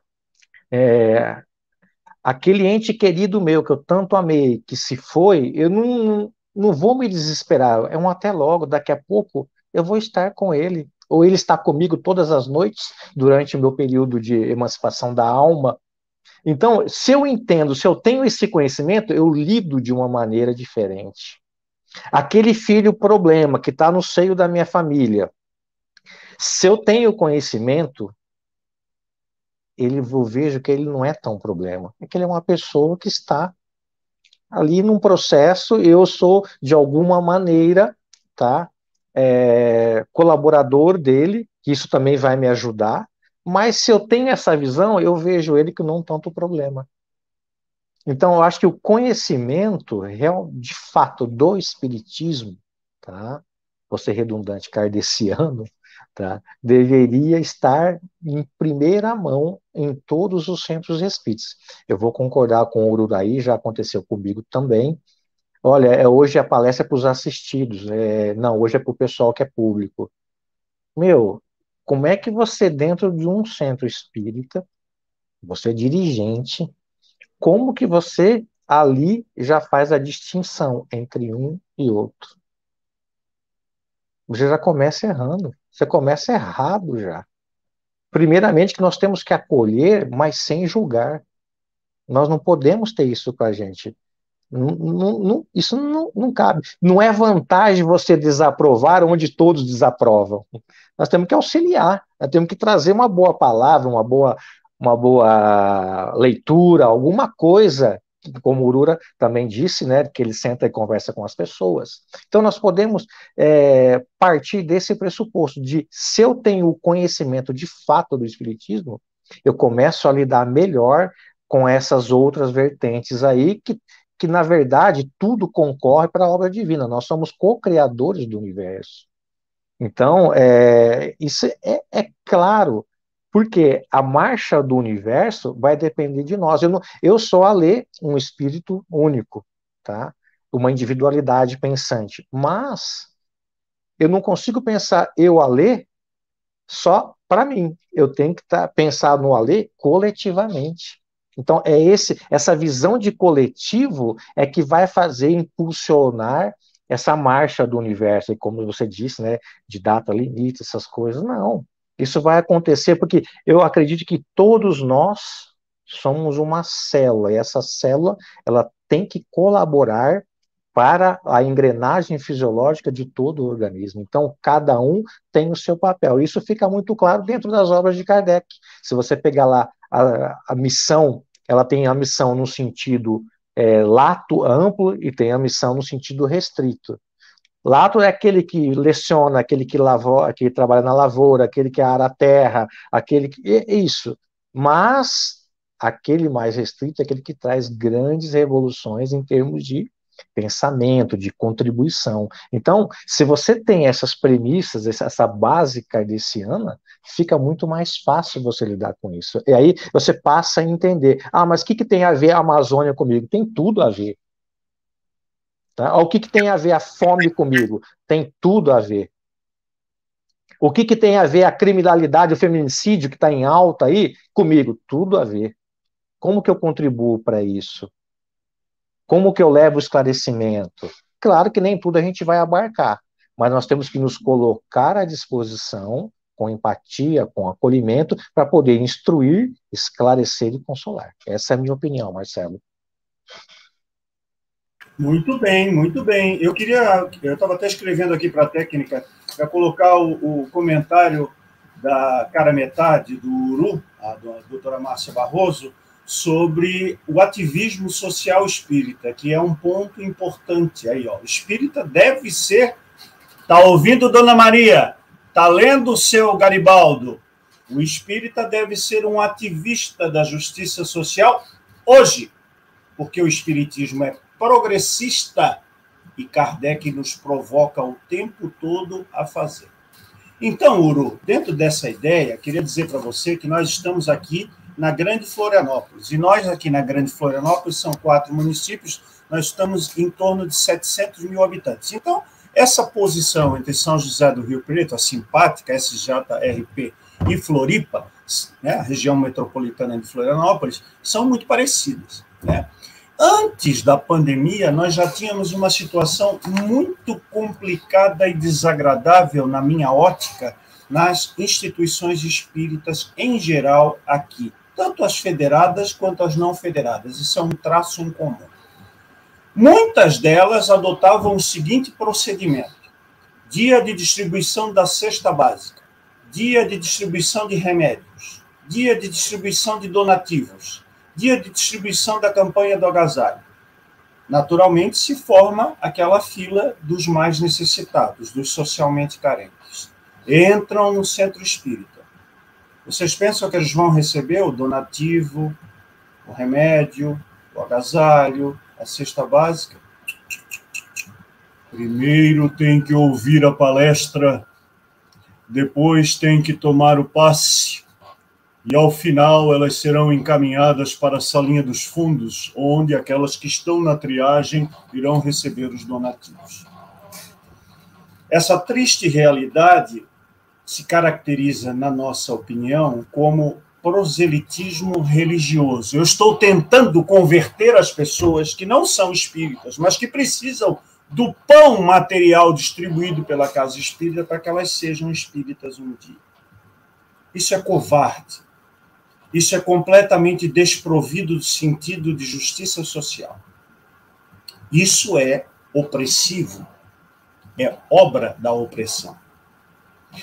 Nesse aspecto, temos que colocar ainda mais um temperinho, hein? um salzinho, uma pimentinha nessa conversa, Uru, para dizer que o desgoverno vigente nesse país e a pandemia multiplicaram a 100 por um essa necessidade, essa condição de indigência social. Mas os centros espíritas continuam, quase em regra, com a mesma força-tarefa, com as mesmas condições de sempre e achando que estão acendendo uma pomboca. Você sabe o que é uma pomboca? É aquela lâmpada antiga de querosene. Eles acham que estão com um holofote, um sistema de iluminação do Maracanã, quando estão carregando na mão a pomboca e achando que estão trazendo a luz para a humanidade. Então, nesse aspecto, como fazer Uru? Na prática, para encurtar essa distância entre justiça social e inclusão social por meio das lutas sociais, que não são necessariamente espíritas. Tem muitos grupos por aí não espíritas, não religiosos, não cristãos, que fazem muito mais do que nós, e nós não nos espelhamos deles. Então, como reduzir essa fronteira existente entre os dois conceitos? Você, você foi a laser, né? Quando você falou aí do sistema opressor e, e é, é, muito triste, né? Para não dizer uma tragédia, quando um centro espírita replica essa opressão. Né? É uma tragédia. Eu costumo dizer que é, Kardec hoje dificilmente frequentaria um centro espírita, porque eu acho que ele sentaria lá e falaria: não, mas é, o que, que é aqui? Eu não estou entendendo mas que livro que vocês estão. Vocês, já ouviram falar do livro dos Espíritos? Porque virou um movimento de autoajuda, um movimento né, é, de direita, né, virou um movimento de direita porque é claro, tem a gente vê aqui em Rio Preto é, pessoas que se posicionam de é, contrárias, é, assim, é, de uma forma opressiva e fala da, do homosse da homossexualidade, né, de uma certa. Eles nem falam homossexualidade, né, eles falam homossexualismo, e fala assim com aquela coisa. Eu costumo dizer o seguinte: poucas casas espíritas uh, a do Alê com certeza, e, e, a nossa também, aceitaria uma palestrante, é, um, uma drag queen. Imagina uma drag queen chegando para fazer um debate sobre espiritismo, né? Eu acho que dificilmente aqui em Rio Preto, pouquíssimas casas espíritas aceitariam isso. Mas enfim, então é trazer para dentro do centro espírita e o, o, Alexandre falou disso, o Ale falou disso, e você falou aí agora dessa questão da opressão, trazer o amar ao próximo como a si mesmo. O próximo não tem exceção. Não tem exceção. Né? No, no estudo que a gente fazia presencial, agora nós ainda não retornamos, que a gente está fazendo umas reformas lá no centro e fazendo acessibilidade, você vê, nós não tínhamos acessibilidade. E a Márcia, né, que é a presidente, mas falou: peraí, não é amar ao próximo? E então, quem, quem necessita de acessibilidade, nós estamos fechando para eles, vamos resolver a questão da acessibilidade. Né? Enfim, é, é, vivenciar esse amar ao próximo. O, o, o Marcelo, só o espírito, só não, né? Mas, vamos dizer assim, nós através do Espiritismo, nós estamos num momento assim especial. Eu acredito que nós nunca tivemos tanta oportunidade de ganharmos essa existência como agora. Com tudo isso que está acontecendo, por que está acontecendo essa guerra na Ucrânia? Peraí, você já leu, você já se informou, você já ouviu falar da OTAN, da CIA, você, né, sem querer achar é, é, bonzinho e, e malzinho, nada disso, nada de uma visão maniqueísta mas procure se informar. Você não assistiu tanto filme sobre a CIA e você não entendeu por que, que a OTAN ainda existe, o que, que significa OTAN, e será que não está na quebra do imperialismo? Será que não é isso que nós estamos vivendo? Nós estamos iniciando uma nova ordem mundial com toda a tragédia horrível que é uma guerra. Né? Horrível, horrível, horrível, horrível. É, é, enfim, mas é um momento de oportunidades para a gente, né? De oportunidades. Você vê, você falou aí do MST. A Márcia, nós tivemos numa feira do MST aqui em Rio Preto, e a Márcia, assim que o GEOL voltar, ela vai oferecer uma vez por mês o MST vai vender, porque eles não têm lugares assim para expor os produtos. Às vezes põe numa praça, numa garagem, e, e, o GEOL, que é o centro espírita que a gente participa, vai ter uma vez por mês aberto lá. A Márcia, é, ela tomou algumas iniciativas, e a gente, né, junto com a gente, o Evandro também e tudo mais, nós vamos especificar, estou respondendo à sua pergunta, nós vamos especificar o propósito do GEOL, Grupo Espírita Orvalho de Luz. Nós vamos especificar que lá é um lugar onde nós vamos, primeiro, espiritismo, O fator espiritual está acima de tudo, com certeza, com certeza. Segundo, ecossocialismo. Por quê? Porque moramos num país, numa cidade desigual. Terceiro, felicitismo. Felicitismo é a ciência que estuda sobre a felicidade. Já que o nosso destino lá para os mundos né, felizes, né, então a gente tem lá alguns estudos sobre a felicidade. Então a pessoa já vai saber que lá no geral é assim. Nós não vamos nem querer perder tempo, viu, Marcelo, para convencer alguém, porque não dá mais tempo, cara. Eu tô com 61 anos de idade, eu, a minha chance de morrer fica cada vez mais próxima. Eu não quero perder tempo. Eu sou, eu sou psiquiatra, espírita e socialista. Eu não vou falar comunista, porque eu falo, né? Porque as pessoas acham que já existiu comunismo no, no Brasil, na, na, Terra, que vezes nem sabem o que é comunismo, né? Nunca existiu, porque primeira coisa, quando você tem um país comunista, você não tem governo, mas nem vamos entrar nisso aí. Mas as pessoas me chamam de médico de louco, macumbeiro e comunista. Né? E eu acho isso maravilhoso, porque macumbeiro, cara, você sabe que é macumba? É uma dança, é maravilhoso. Médico de louco, cara, é, é a minha alegria de viver. Né? Eu sou eu sou médico há 39 anos. Eu faz muito tempo que eu não trabalho. Por que, que eu não trabalho? Porque eu vou com, com alegria, com paixão. Aliás, eu estou falando nesse momento aqui do, do consultório, né?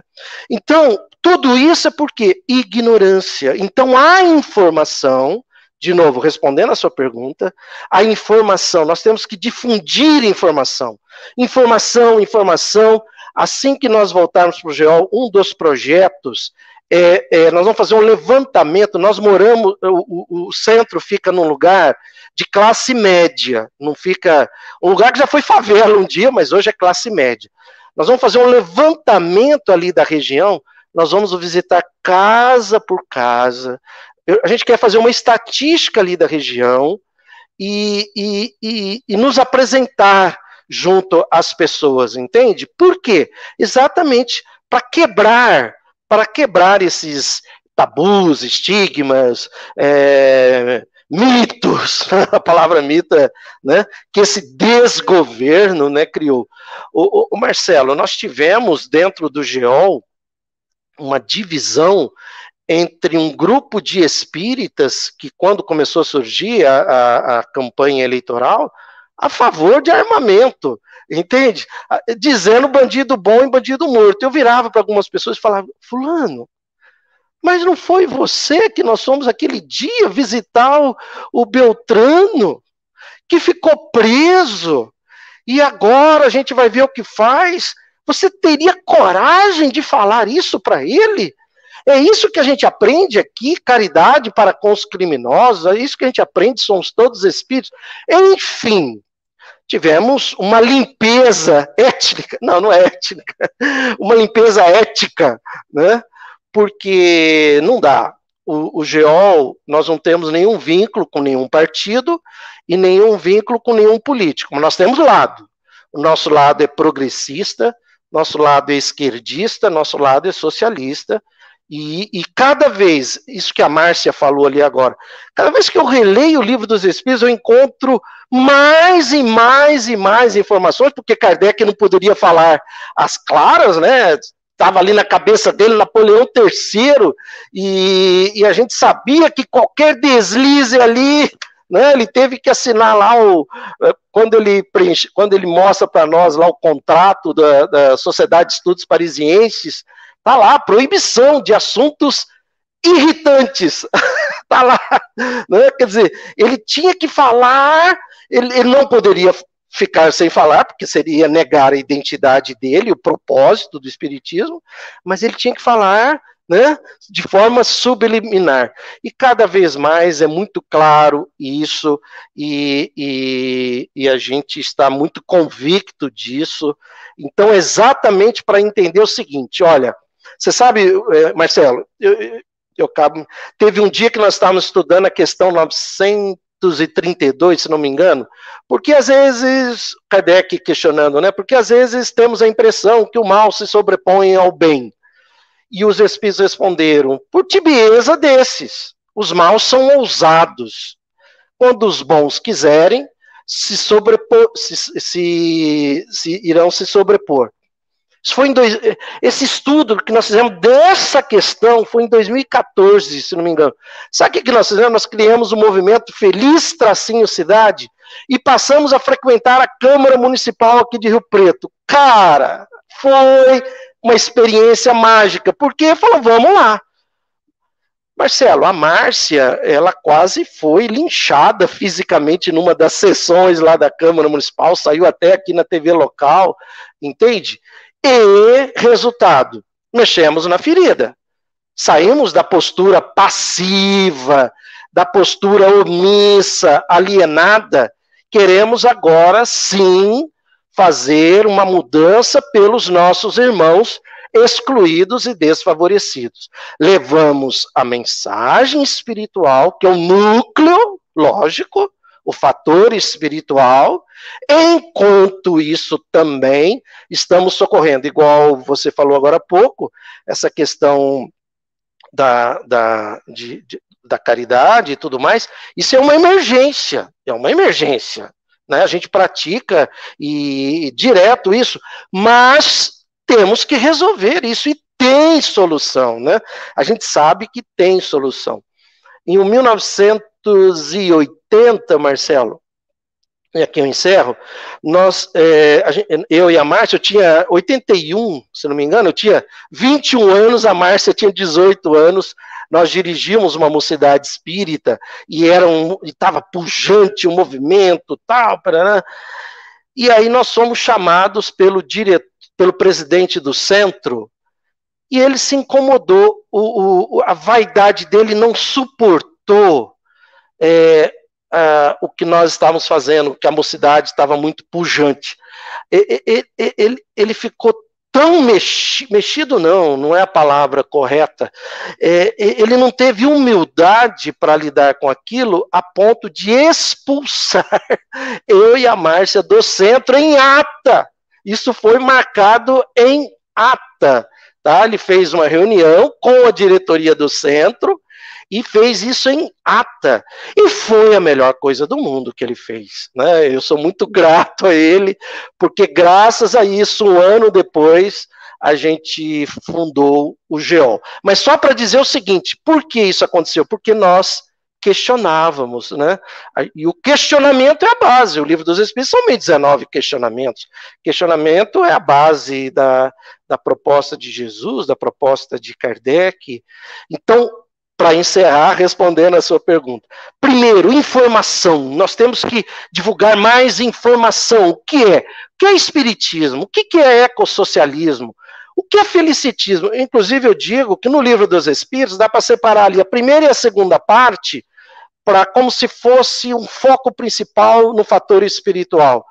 A terceira parte, que é as leis naturais, e que vai falar de lei de sociedade, lei de igualdade, liberdade, lei de justiça, amor e qualidade, ali nós vamos focar o ecossocialismo naquela terceira parte. Na quarta parte, esperanças e consolações, nós vamos focar a questão da felicidade, que é o que deve estar ou que a gente deve se mobilizar nesse sentido. Você sabe que, que nós tivemos um grande amigo aqui em Rio Preto chamado Oswaldo Cordeiro. Uma alma boa, boníssima, boníssima. Não sei se o Alê conheceu. Boníssima, boníssima. Aprendi muito com ele. Já, já fez a passagem, já desencarnou. E o, e, o, e o Cordeiro, graças a ele, de 1982 a 1986, eu tinha 22 anos, até 26, nós tivemos acesso ao Chico Xavier, graças ao Cordeiro, né? E a gente participou ali de algumas coisas, junto ao Chico, a casa do Chico, a, a, algumas obras, aquela obra Cidade no Além, não sei se você já ouviu falar, nós estávamos na casa do Chico quando a Igorina, uma pessoa enviada pela Igorina, levou os mapas. Eu, eu fui uma das pessoas que segurando ali um mapa, porque era um, uma coisa imensa, né? Para o Chico ver e descrever. Por que, que eu estou falando isso? Porque tem muita gente que às vezes não entende muito bem o Chico, mas o Chico ele tinha essa compaixão pelo ser humano e ele se incomodava pela pobreza. Entende? É que, né, cada um fazendo a sua parte. Na época, o que ele tinha para oferecer e fez de uma forma esplendorosa.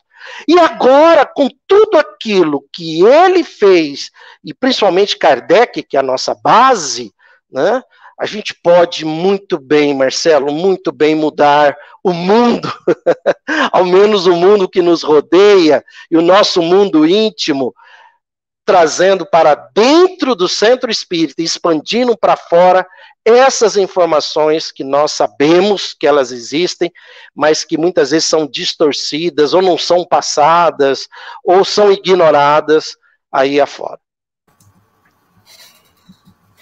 Estou extasiado, Uru, Alexandre e e eu acredito que os nossos internautas que nos acompanham ao vivo, e depois aqueles que vão acessar o vídeo gravado no nosso canal, também estão. Pela quantidade de informações que são diferentes daquilo que costumeiramente os espíritas têm ouvido, lido e tratado. Essa ideia de nós conseguirmos mudar alguns paradigmas do movimento espírita não pode ser similar ao dirigente que expulsou você e Márcia do centro. Alô, Júlia Schultz, alguma semelhança com fatos e acontecimentos reais na grande Florianópolis da década de 90 e depois da década de 2000? É, parece que os jovens que estavam lá em São José do Rio Preto, também andaram por aqui em Floripa, principalmente os jovens espirituais. Porque os fatos se repetem, Uru. Nós também sofremos com isso.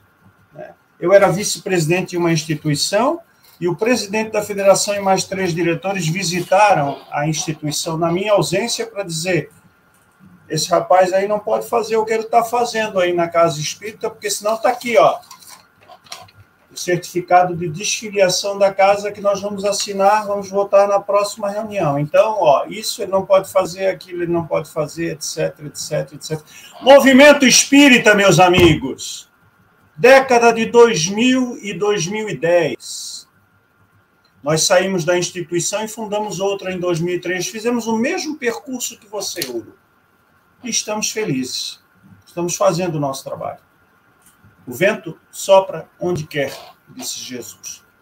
Mas eu tenho duas perguntas finais, e nós já estamos caminhando aí para uma hora e quarenta da nossa live, e eu queria pedir para que vocês fossem sucintos nas duas respostas, para a gente poder enquadrá-las, porque elas estão dentro da ideia do fechamento dessa live. Eu quero dizer para vocês que tem mais 15 perguntas aqui, né, que eu não vou poder fazer, porque é impossível elas estão aqui anotadas tal.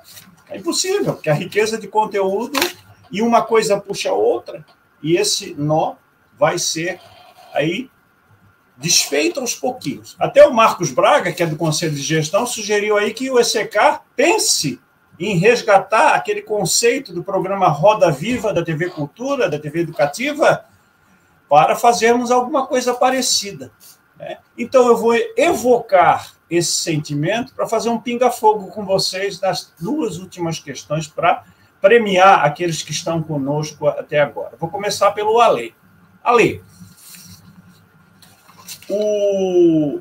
por que o movimento espírita ainda se configura, e aí tu tens que ser sintético, é uma frase, duas frases no máximo para responder. Por que, que o movimento espírita se configura ainda como algo feito por e para uma elite social com os seus privilégios?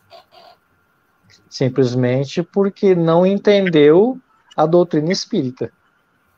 Para ser sucinto, seria isso. Usei uma frase só, tá? Passo agora para os demais aí. Beleza. Alexandre, por que o movimento espírita ainda se configura como algo feito por e para uma elite social. Porque nós nos julgamos privilegiados. Então a gente quer manter a gente no mesmo grupo e, não, e fingir que o mundo real não existe. É o reino de Canaã, que é o Brasil. É, é a mesma historinha. É a mesma conversa fiada. É o mesmo trololó que os judeus escutaram. que os católicos escutaram para justificar a instalação do Vaticano como um Estado-nação. E que nós queremos fazer com o bolsonarismo no Brasil. A terra prometida, os escolhidos, a raça ariana dos espíritas e dos espíritos que se julgam melhores do que outros.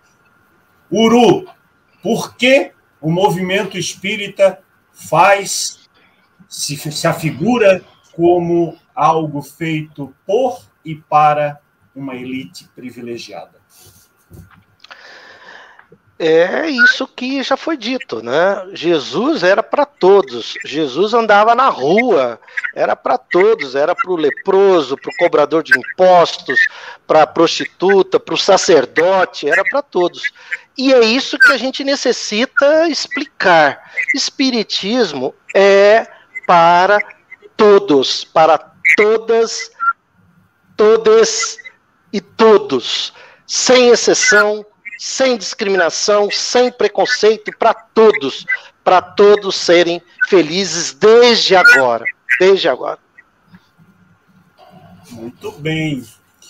E o Uru o Uru é perspicaz, minha gente, porque ele trouxe um conceito que tem incomodado muitos espíritas de carteirinha, que é o uso dessas expressões novas, o todes, o todes, o todos e todas, porque tem uma gente por aí que acha que o todos maiúsculo masculino engloba todas as categorias da humanidade e não engloba. Ele só justifica os preconceitos e a posição de supremacia daqueles que estão no ápice da pirâmide em detrimento dos demais. Vamos à derradeira pergunta, pergunta de um milhão de dólares espirituais. O então senador Cristóvão Buarque, do PDT do Distrito Federal, reitor da Universidade Federal de Brasília, a UNB, propôs uma emenda constitucional recentemente, que naturalmente não foi aprovada pelos seus pares, opa, que colocasse no rol dos direitos fundamentais da nossa Carta Constitucional, da Constituição Federal de 1988, a Constituição Cidadã, Palavras de Ulisses Guimarães, o guerreiro, o velho guerreiro.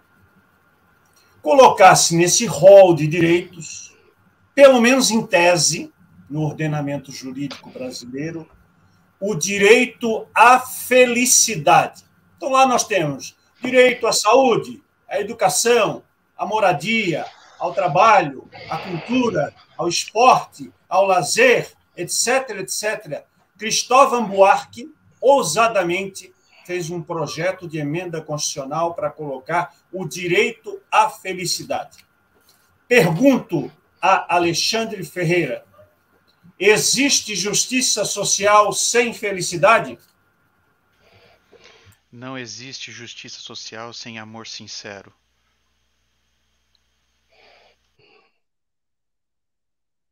Ale de Paula, há condições de ter no Brasil de 2022, ano eleitoral, minha gente.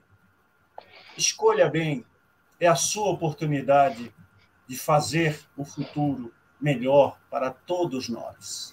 Existem condições de justiça social sem felicidade, a lei de Paulo? Não consigo ver porque não teria como eu lidar com uma coisa que eu não conheço. Então, acho que essa felicidade aí, né, essa felicitude aí de momento depende de nós. Tem que ter empatia. Uru, como conceber uma sociedade democrática de direito, um país verdadeiramente unido, próspero, batalhador, porque essa é a característica da nossa gente, desde os índios, desde os negros e desde os degredados. Florianópolis se chamava Nossa Senhora do Desterro. Por quê? Porque aqui existia uma penitenciária originariamente, na ilha de Santa Catarina. E ficamos desterro por muito tempo. E hoje nós batemos no peito para dizer: nós somos desterro. Porque Jesus andava com os desterrados. E os espíritas têm que estar do lado dos desterrados, daqueles que são perseguidos em nome da justiça. E como Jesus disse, eles seriam bem-aventurados. Existe justiça social sem felicidade, Uru? Marcelo, aqui em Rio Preto tem 850 pessoas em situação de rua. A maioria deles não tem atendimento nenhum.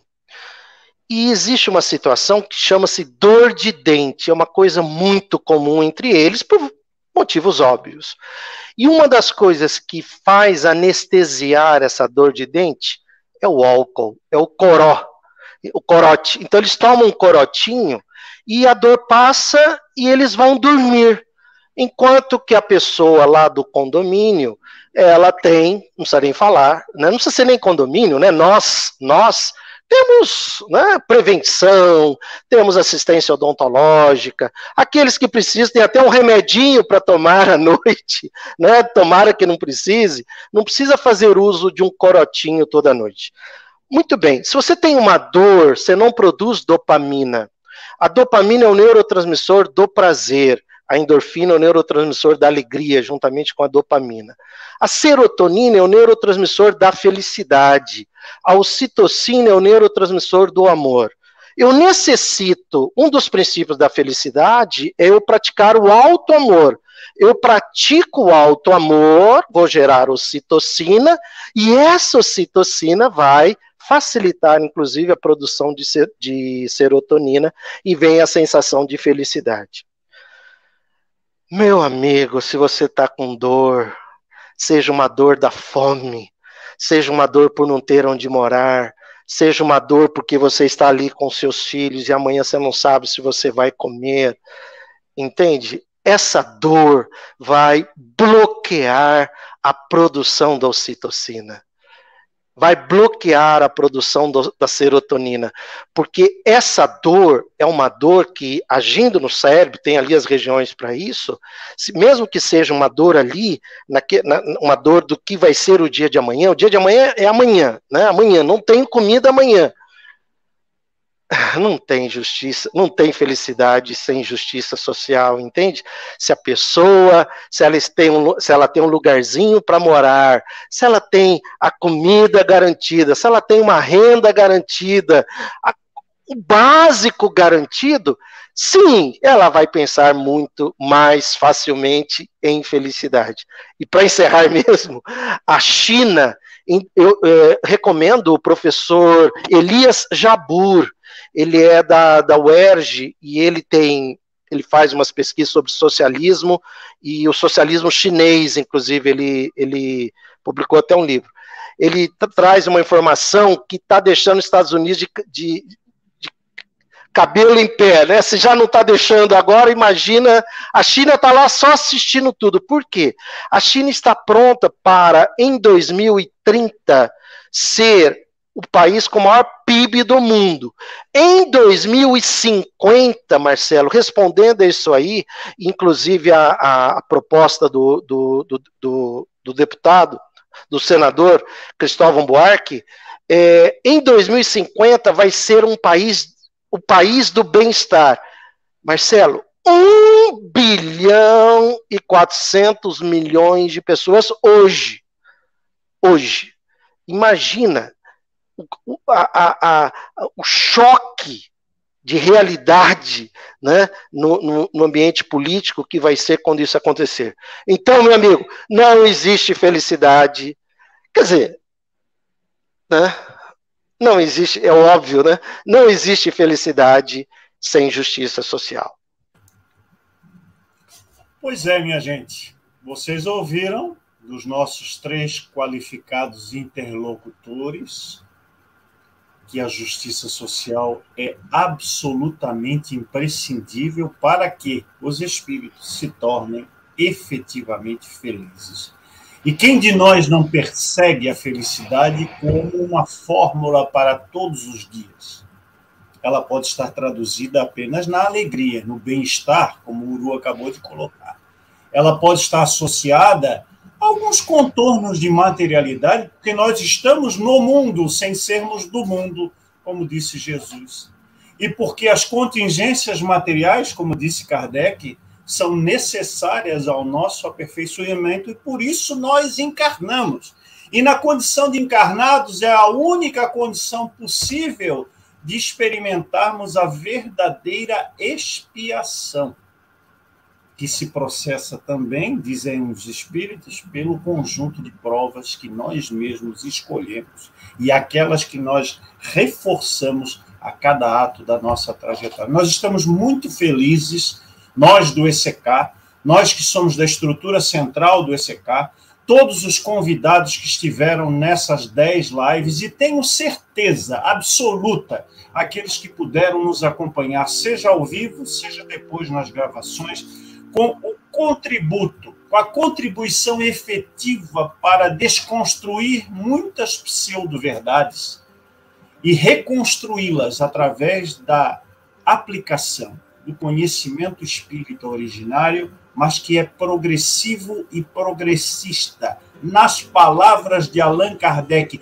não há espiritismo sem progresso e não há continuidade do espiritismo se nós ficarmos tanto aferrados aquele conhecimento que veio naqueles 12 anos do século XIX, nem aquele que aceita toda e qualquer informação mediúnica como sendo verossímil.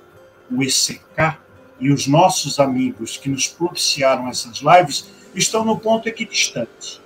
Nem o fanatismo em cima de Allan Kardec, nem a aceitação rasa de tudo aquilo que venha produção mediúnica, sobretudo neste que é o maior país mediúnico do mundo, o nosso Brasil.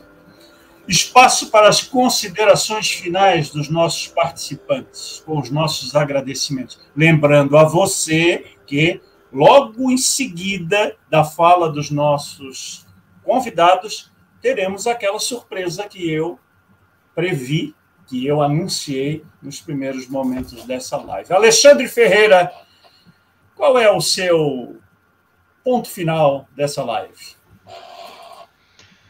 Não tem ponto final. Esse é um assunto que não tem fim enquanto nós, espíritos imperfeitos. Na verdade, a minha fala final é de agradecimento é, por estar aqui hoje é, ativamente e podendo aprender muito. As trocas de ideias, de pensamentos foi muito rica, a troca de experiências foi muito rica e a única coisa que eu tenho agora, porque eu falei que não é um ponto final, é, é, é na verdade o ponto inicial, é, é mais vontade ainda. Não de debater, mas como os nossos dois companheiros, o Ururaí e o Ale, disseram, é vontade de trabalhar, é vontade de me colocar no lugar do outro e sentir a necessidade e promover a justiça social não com debate, mas com ação. Então, na verdade, a nossa conversa aqui, em vez de ponto final, é um ponto inicial de convocação a todos os que estão assistindo, espíritas ou não, de trabalho em prol do próximo porque enquanto nós estamos trabalhando em prol do próximo, nós esquecemos das nossas mazelas e das nossas dificuldades do dia a dia. E aí sim vem a felicidade, como diz, dizem os espíritos superiores a Kardec. A verdadeira felicidade está em fazer aqueles que estão ao nosso redor felizes. Muito obrigado a todos. É fazer alguém feliz desinteressadamente, por, pelo prazer de ver o outro feliz. Isso aí lembra aquele rapaz cabeludo e barbudo, o Magrão. Magrão falava isso. Como é que eu posso ficar em paz se alguém ao meu derredor não está? Grande Alexandre. Carinho imenso em tê-lo na bancada da Roda Viva do ECK e até uma próxima oportunidade. Fica ali na salinha do chá, inclusive para ver a surpresa que nós preparamos. Valeu. Obrigado. O Alê está sob forças espirituais nesse momento, né, produção? Está dando probleminha técnico aí, vamos ver se a gente consegue retomá-lo em seguida. Uru, as suas considerações finais. Bom, inicialmente, gratidão. Que experiência maravilhosa, sabe? É, poder poder estar num, num, grupo e poder falar o que quiser, o que, né, sem, sem travas, sem censura, sem, olha, só não toca nesse assunto. Às vezes a gente é convidado e fala, só não toca em tal assunto, né? Parabéns, viu, Marcelo? Parabéns. Cara, olha o que você está fazendo, né? Que maravilha. Isso é espiritismo. Isso é, é, é sem querer ser redundante, isso é espiritismo com Kardec. Kardec estaria aqui nos ouvindo sem nenhuma pretensão, mas a gente, a gente estaria no mesmo nível de discussão perguntando, porque é isso que nos motiva, né? E, e, é isso que o Alexandre falou, partir para ação, sabe? É diminuir o sofrimento do próximo, seja qual sofrimento for, onde você estiver, seja dentro da sua casa, seja, seja onde estiver, diminuir o sofrimento do próximo, começando principalmente por aqueles que não têm o básico, né, cara? É muito triste isso. É muito triste saber, por exemplo, eu, né, com nós todos, né, nós fazemos parte dos privilegiados. E nesse exato momento tem gente que não tem comida, cara, que não tem comida, né, que não que, que vai dormir igual a gente ouve muito, né, pai, mãe dizendo para o filho tomar água, toma água que a fome passa e o sono vem. É muito triste, a gente não pode aceitar isso, a gente não pode concordar com isso, Marcelo. A gente necessita fazer, fazer igual a Márcia. A Márcia é uma pessoa de ação, ação, ação. É, é aprender, fazer e mudar, né? Aprender e fazer, aprender e fazer, aprender e fazer. Porque, Marcelo, é, eu, eu costumo brincar com VVM. O que, que é o VVM? Você vai morrer, né? Eu sempre falo isso para a pessoa, falo, cara, você vai morrer. Daqui a pouco você vai estar do lado de lá. Olha, olha tudo que nós tivemos aqui e você ficou aí nessa bolha. Não faça isso. Quer dizer, eu não posso aceitar isso comigo. Então, que fique aí essa proposta que, que você está fazendo de forma brilhante para que a gente faça, né? Para que a gente, que a alegria nossa seja alegria, que a nossa alegria esteja no fazer, em ir em direção ao sofrimento do outro. A Condessa Paula, né, que é naquelas 18 mensagens dos Espíritos Felizes, ela com todos os privilégios, apesar da doença que ela tinha, mas ela acordava de manhã, de manhã querendo saber quem está sofrendo, né? Quem está passando fome, quem está com dificuldade, quem está passando frio, me fala. E ela ia lá com todos os privilégios, com toda a riqueza que ela tinha, com toda a beleza que ela tinha, e, e, e a gente lê como é que ela está hoje no mundo espiritual, né, Marcelo? Então, vamos fazer. A gente já sabe muito, viu? A gente já sabe muito. Vamos fazer, vamos fazer. Gratidão, Marcelo. Gratidão por essa oportunidade, cara. Eu estou saindo daqui assim no estado de êxtase. Gratidão mesmo. Sinta-se abraçado junto a todos e felicidade. Excepcional, excepcional a tua participação, o teu carinho, a tua energia, né? A gente sente daqui né? e parece o espiritismo um pouco mais palpável, né? Daquela teoria mágica que Kardec nos trouxe, nós passamos por um tempo muito obscuro de aparentarmos ser espíritas, de aparentarmos sermos espíritos que estão na caminhada de progresso. E parece que a gente começa com vários grupos fazendo a mesma coisa ao mesmo tempo no país. Vou citar aqui os diversos coletivos espíritas que surgiram nos últimos cinco, oito anos. Tem feito um trabalho fundamental para desmistificar, para tirar essa aura igrejista que assolou, que tomou de assalto o movimento espírita, distanciando-o do próximo. E distanciarmos-nos do próximo é distanciarmos-nos de nós mesmos é ficarmos no vazio. A gratidão é nossa pela sua participação, pelo convite aceito hoje mesmo para participar da nossa live e esperamos contar contigo não só em outras lives, como em projetos coletivos. Esperamos que o GEOL esteja com o SK em várias realizações. Muito obrigado, aguarda a surpresa e a nossa conversa final.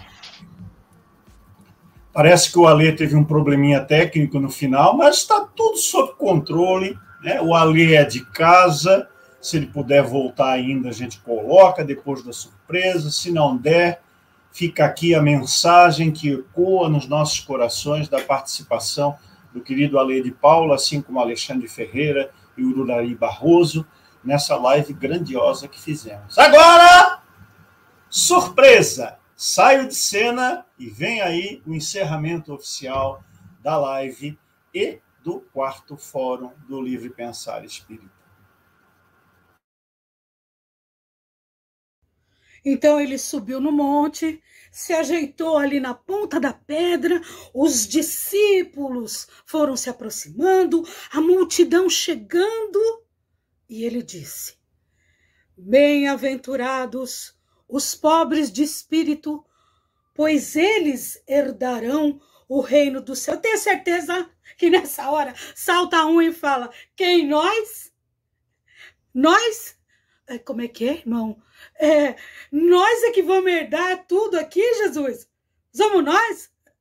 Olha que tem pobre pra caramba, hein? Todos nós aqui, até meu cunhado, até meu cunhado, até meu cunhado. Oh, aí salta o cunhado dele e fala: Ô, oh, cara, eu tô aqui, você não tá me vendo? Sabe o que, que é? É que tu é chato pra caramba. Meus irmãos, todos herdarão o reino dos céus. Bem-aventurados os pobres de espírito. Mas, uh, peraí, será que no céu vai caber tanta gente? Olha que tem pobre, hein? Escuta aqui, ô Jesus, será que não dava para eu vender a minha parte? Sabe como é que é, né? Já que eu vou ter um terreninho lá no céu, eu vou garantir o meu, preciso fazer meus corre. A vida aqui tá difícil, viu? É. Tem certeza que vai caber todo mundo, Jesus? É, salta um e fala, é, porque tem pobre pra caramba, né? Não vai ser que nem aquelas festas de final de ano, que nem minha tia que me convidou pra ir pra praia no final do ano. Chegou um monte de gente lá e não tinha onde dormir, né? Será que vai caber todo mundo? Aí salta Jesus e fala, meus filhos, calma, vai caber todo mundo, vai caber todo mundo. Aí a multidão, ah, posso continuar? Pode,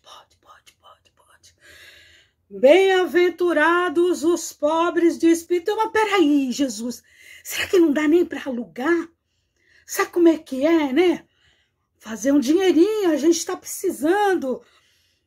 Salta Jesus e fala: Meus filhos, a vida na terra é uma passagem curta, efêmera. O que é que vocês preferem agora? Dinheiro na conta ou a eternidade no reino dos céus. A gente quer dinheiro na conta, né, Jesus? Aí fica difícil, gente. Aí fica difícil. Posso continuar? Pode, pode, pode, pode. Bem-aventurados os pobres de espírito, pois eles herdarão o reino.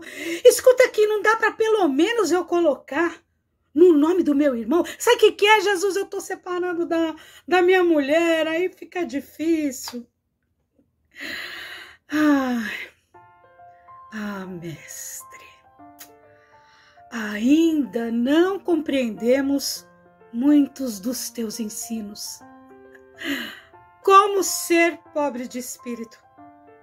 Na verdade, a pobreza é riqueza, porque a pobreza não é a escassez a mendicância, a precariedade, mas a sabedoria que vem da experiência, sem soberba, sem vaidade, sem orgulho, sem egoísmo. Que possamos, Mestre, estendermos as mãos